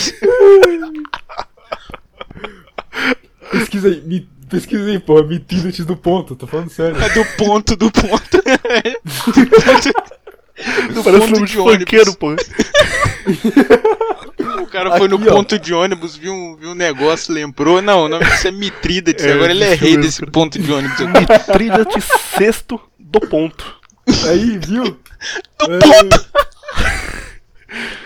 Não, é ponto Ah, é uma eu- região mesmo, aí faz sentido, mas Eu vou- Mitrídates eu pensei que ele tinha inventado da cabeça dele. Não, Ai, eu meu. Deus do céu. Joãozinho da Laje. Quarto. Muito bom, cara. Ah, Esses, esses caras não entendem de história underground. é mesmo. É verdade. Qual Foi é a mal. coisa mais underground que você manja, Viriato? Que você, que você conhece mesmo? Não precisa ser uma figura, não, uma coisa específica. Ah, Warhammer. Putz. Warhammer, What the fuck? Warhammer é o áudio do autismo, cara, você tá maluco. Na esquizofrenia show show. Inclusive, cara, William, você escutou a live do Viriato com o Vlast? Não escutei. Não, o cara, eu falei, não, lê lá, vê lá que é esquizofrenia 100% no talo. O cara, não, a melhor amanhã... live dele, cara, foi com o Ricardo, que é sobre comida. Eu vi as lives sobre comida todas. A sobre carne, nota 10, sobre dieta carnívora. E Eu de comida vi, também gostei, mas as outras eu. Quando era tema muito esquizofrênico, tipo do Vlast, eu falava, pô, Nossa, o Vlast é uma pérola, cara. Nossa, eu falei contigo, né? Cara, é muito bom, cara, é muito bom. Ele mandou uns 15 áudios. Porra, ouve essa live, cara, é muito boa. Ouve aí, cara, é nota 10. Os caras começam a. Nossa, os caras falam do, do, do- do- da, da torre que tem a ver com, a, com, com o templo de Salomão, das torres gêmeas. Que, cara, é muito bom, cara. Muito genial. Caralho. Esquizofrenia show show. Você ouve uma live que, segundo você, é genial. E o resumo dela é: o cara fala da torre que tem a ver com as torres gêmeas. Ponto final. Você é um animal. entendeu na eu- live não, no final. Eu vou ler, eu vou ler aqui o que eu falei, ó. Mentira, eu não vou ler, não. Aqui, ó. Os caras falam de. Eles falam de pirâmide, aí vai pra budismo, muda metafísica do 11 de setembro. Os caras é muito bom, cara. é Genial. Eu escutei, eu boto, eu boto podcast pra dormir, né? E eu, eu falei, não, eu vou, vou escutar esse podcast pra eu dormir, né? Porque eu não consegui dormir, cara. Porque era, era vinha, os caras vinham tacando bomba assim, vinham um, um atrás do outro. Assim, não, a metafísica do, vermelhinhas. nossa, mandando várias black pills aí, eu não consegui dormir. Só dormi depois que eu escutei. Genial. Ouvirei ela. Vou, vou abrir assim que acabar aqui. Jogarei Genshin Impact ouvindo essa live. Depois eu mando um review pra Escute. você. Qual é a coisa mais underground que você manja, Felinto? Bicicletas tem Putz, bicicletas Calói, obra, construção. Não, constru- construção civil. Obra não é underground, porra. Não, é onde. Você conhece? Você sabe de obra? Você manja? O virado também é não. Obra, é obra underground, tipo, você constrói túnel? Também, também. Ah, então, então é underground. Ah, mesmo. mas, pô, pra mim é um underground, pô. Pra mim isso é underground demais. Qual a coisa mais avançada de obra que você sabe fazer? Pô, você. Pô, você, sei lá, contar colheres de pedreiro, por exemplo. Uma, duas. Vou contando. Até os oito você consegue contar, né? Não, até eu, eu consigo contar até os 7. Até os 8 eu ainda tô aprendendo aí. E aí vai. Aí vai que vai. A coisa mais que underground vou. que eu fiz de obra foi uma churrasqueira que eu fiz com o meu pai, mas ficou meio torta. A gente fez a saída de, de fumaça e ela não funciona direito. Tipo, sai metade da fumaça por cima e metade por baixo. Estão tentando arrumar ainda. Beleza. Foi o mais underground. Muito bom. Nossa, cara. Genial. O mais legal que eu conheço é rock psicodélico italiano tem bandas Ah. específicas. Tipo, uma banda chamada Rex, RX, top demais. E jogo de luta, de conhecer frame trap e e frame data, as coisas assim que eu fico vendo vídeo no YouTube. Tipo, um vídeo de 50 minutos, como jogar com o Akuma num jogo que eu não tenho. Tipo, como jogar com Akuma no Capcom vs SNK1, que eu nunca joguei na vida. E aí eu fico vendo vídeo pra se um dia eu jogar, eu saber o que funciona e o que não funciona. Estar preparado. Pra, pensando bem, acho que é uma coisa underground que eu conheço é jogos bons que rodam em PC hiper fraco. E jogos que são bons, que são bons, eu, eu conheço todos. Todos. Posso fazer uma lista de top mil jogos. Não, faz uma lista rápida aí pro cara que tem um PC ruim Ó, igual o meu. Portal tem Max- janela, cara. Max Payne 1, muito bom. Jogo excelente. Caramba, Guns. esse PC, esse é um PC, ué? Não, pô, calma aí, calma aí. Ó, Guns. Jogo muito bom, é tipo Red Dead Redemption. Jogo Gun só, excelente. sem o S. É, só Guns, é Guns, é armas em inglês. Não, é só Gun, armas. G-U-N. É, não, é G-U-N-S. Não é não, Pode cara. esquecer. É só Gun. Não, é Gun, é Gun só, não é Gun. Ah, tá bom então, valeu. Pô, o cara é especialista no negócio, É do não sabe o nome do 2 jogo. esse jogo. Calma. Age of Empires também é um belo de um jogo. É, Call of Duty Cthulhu, muito bom. É, Call of Duty, os primeirão lá, top, ó. Hum, belezinha também. E entre outras aí, que a minha imaginação ela é infinita. Se eu ficar aqui falando, vai ter um episódio de 10 mil horas aqui. O Hernani não me paga pra isso. Left 4 Dead também roda em PC ruim? É um Não. Left 4 Dead não roda em PC ruim, não. Você tá muito. Que roda, cara. Não eu no roda. meu, meu PC é pior que o seu. Não, mentira. Isso é copy seu. Roda, baixa aí pra você ver. Seu Copy. PC. Isso é copy, seu PC de boy. É o seu policial, é o seu copo. Você é copy.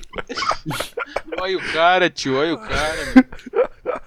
O Viriato agora tá não entendendo nada da conversa, que ele tem um PC gamer. É, o cara eu tava no, no PCD. Jogava, eu jogava, eu ficava jogando The Witcher. Ah, e depois eu mudava pro CSGO e aí ficava jogando o dia inteiro. É infeliz a gente rodava o Max Payne no modo janela ainda, cara. No modo Colocar janela. Colocar no full screen no rosto. 2 pixels. 2 pixels pra poder rodar. Muito bom. Quando eu vou rodar jogo de PC, a primeira coisa que eu faço, tipo, antes de ver qualquer coisa, é abrir as opções, deixar tudo no mínimo. tirar sombra, tirar tudo.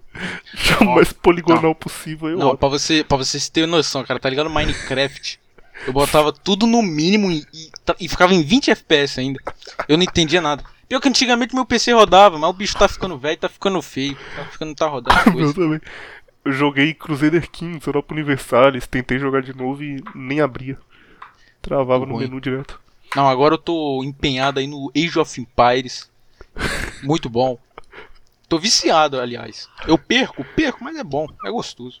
Joga Warcraft 3, cara. O original, não o O é. Vou jogar. Quer dizer, eu acho. Se rodar, né? Se rodar, eu jogo. Com tanto de bicicleta que você tem, cara, você tem umas 15 Pô, eu posso, eu pode posso, vender eu, é, eu posso vender, cara. Puta, mas eu tenho que abrir, é, é muita, dá pra abrir uma bi- bicicletaria, né? Uma, uma Você moto- guarda onde sua bicicleta? No quintal mesmo de casa? Não, guarda em cima da minha cama, eu tenho com elas tudo, pra ninguém roubar de mim. Ninguém rouba de mim, não. Você fica comigo aqui, bonitinho. Você coloca Né? nome na bicicleta ou não? Tem... Ah, mas é claro, oxe. Qual é o cara que tinha um cavalo que não botou o nome do cavalo? Tem que botar o nome do cavalo, uai. Botar é pérola, pé, camelo. Aqui no Rio nós chamamos a bicicleta de camelo. Ah, empresta seu camelo aí. Aí nós vai. Nós pega o camelo do cara e vai andando. Muito É, bom. Rio de Janeiro é outro país mesmo. Não, é outro império. Desculpe. Vou dizer de São Paulo aí, você de fora do Rio, isso aqui é um império. Vocês não sabem o que é bom. Você tá maluco. Tem uma música chamada. que o refrão é Tem muita coisa boa, mas melhor não tem. Que rolé de camelinho como o Walkman. Eu não entendi que ele tava de bicicleta, levei um tempão pra entender. Nossa. Fez um brainstorm aí. Mas o Rio tem partes boas e tem partes ruins. Por exemplo, parte, a- é, parte rural, porque o Rio tem interior. E o interior do Rio é muito bom. Porque qualquer interior é, ru- é bom, né? Vamos aqui, é, é vamos homenagear aqui o Viriato, né? Cidades são degeneração. Vão pro, pro campo. Qual a melhor parte de morar no Rio de Janeiro, capital, de ser carioca? Melhor parte? Não Isso. tem, né?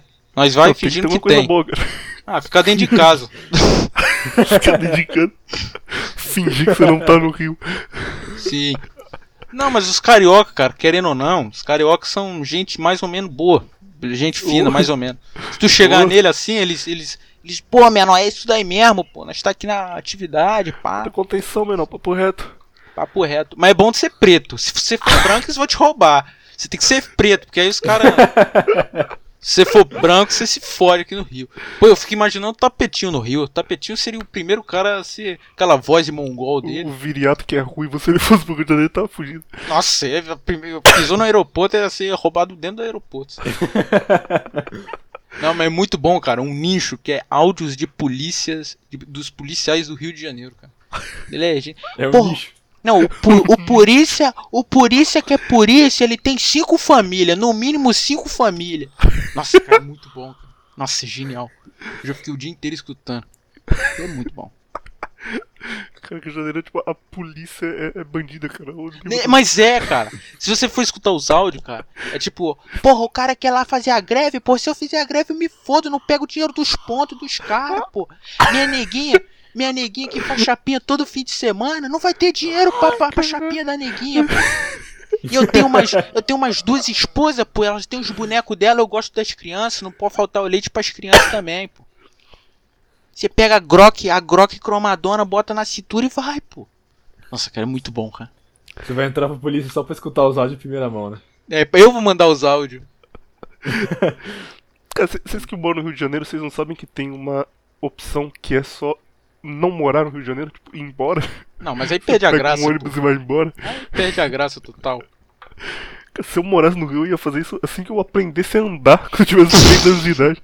Eu ia na mas- rodoviária, pô, entrava em um fica- ônibus pra qualquer lugar e ia embora do Rio na hora. Você fica, fica mamando o pau aí do, do- dos romanos. Rio de Janeiro é o último império, o último bastião.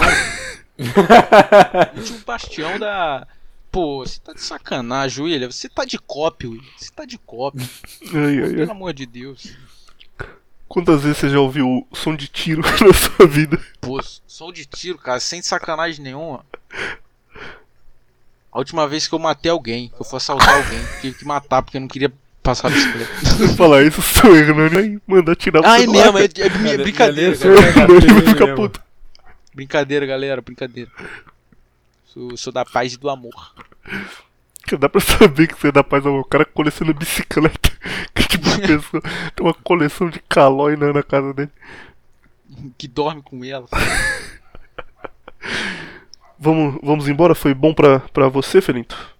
Não, Vagabundo aprendeu com o viriato aqui a repetir. não, foi muito bom, cara. Eu gostei bastante.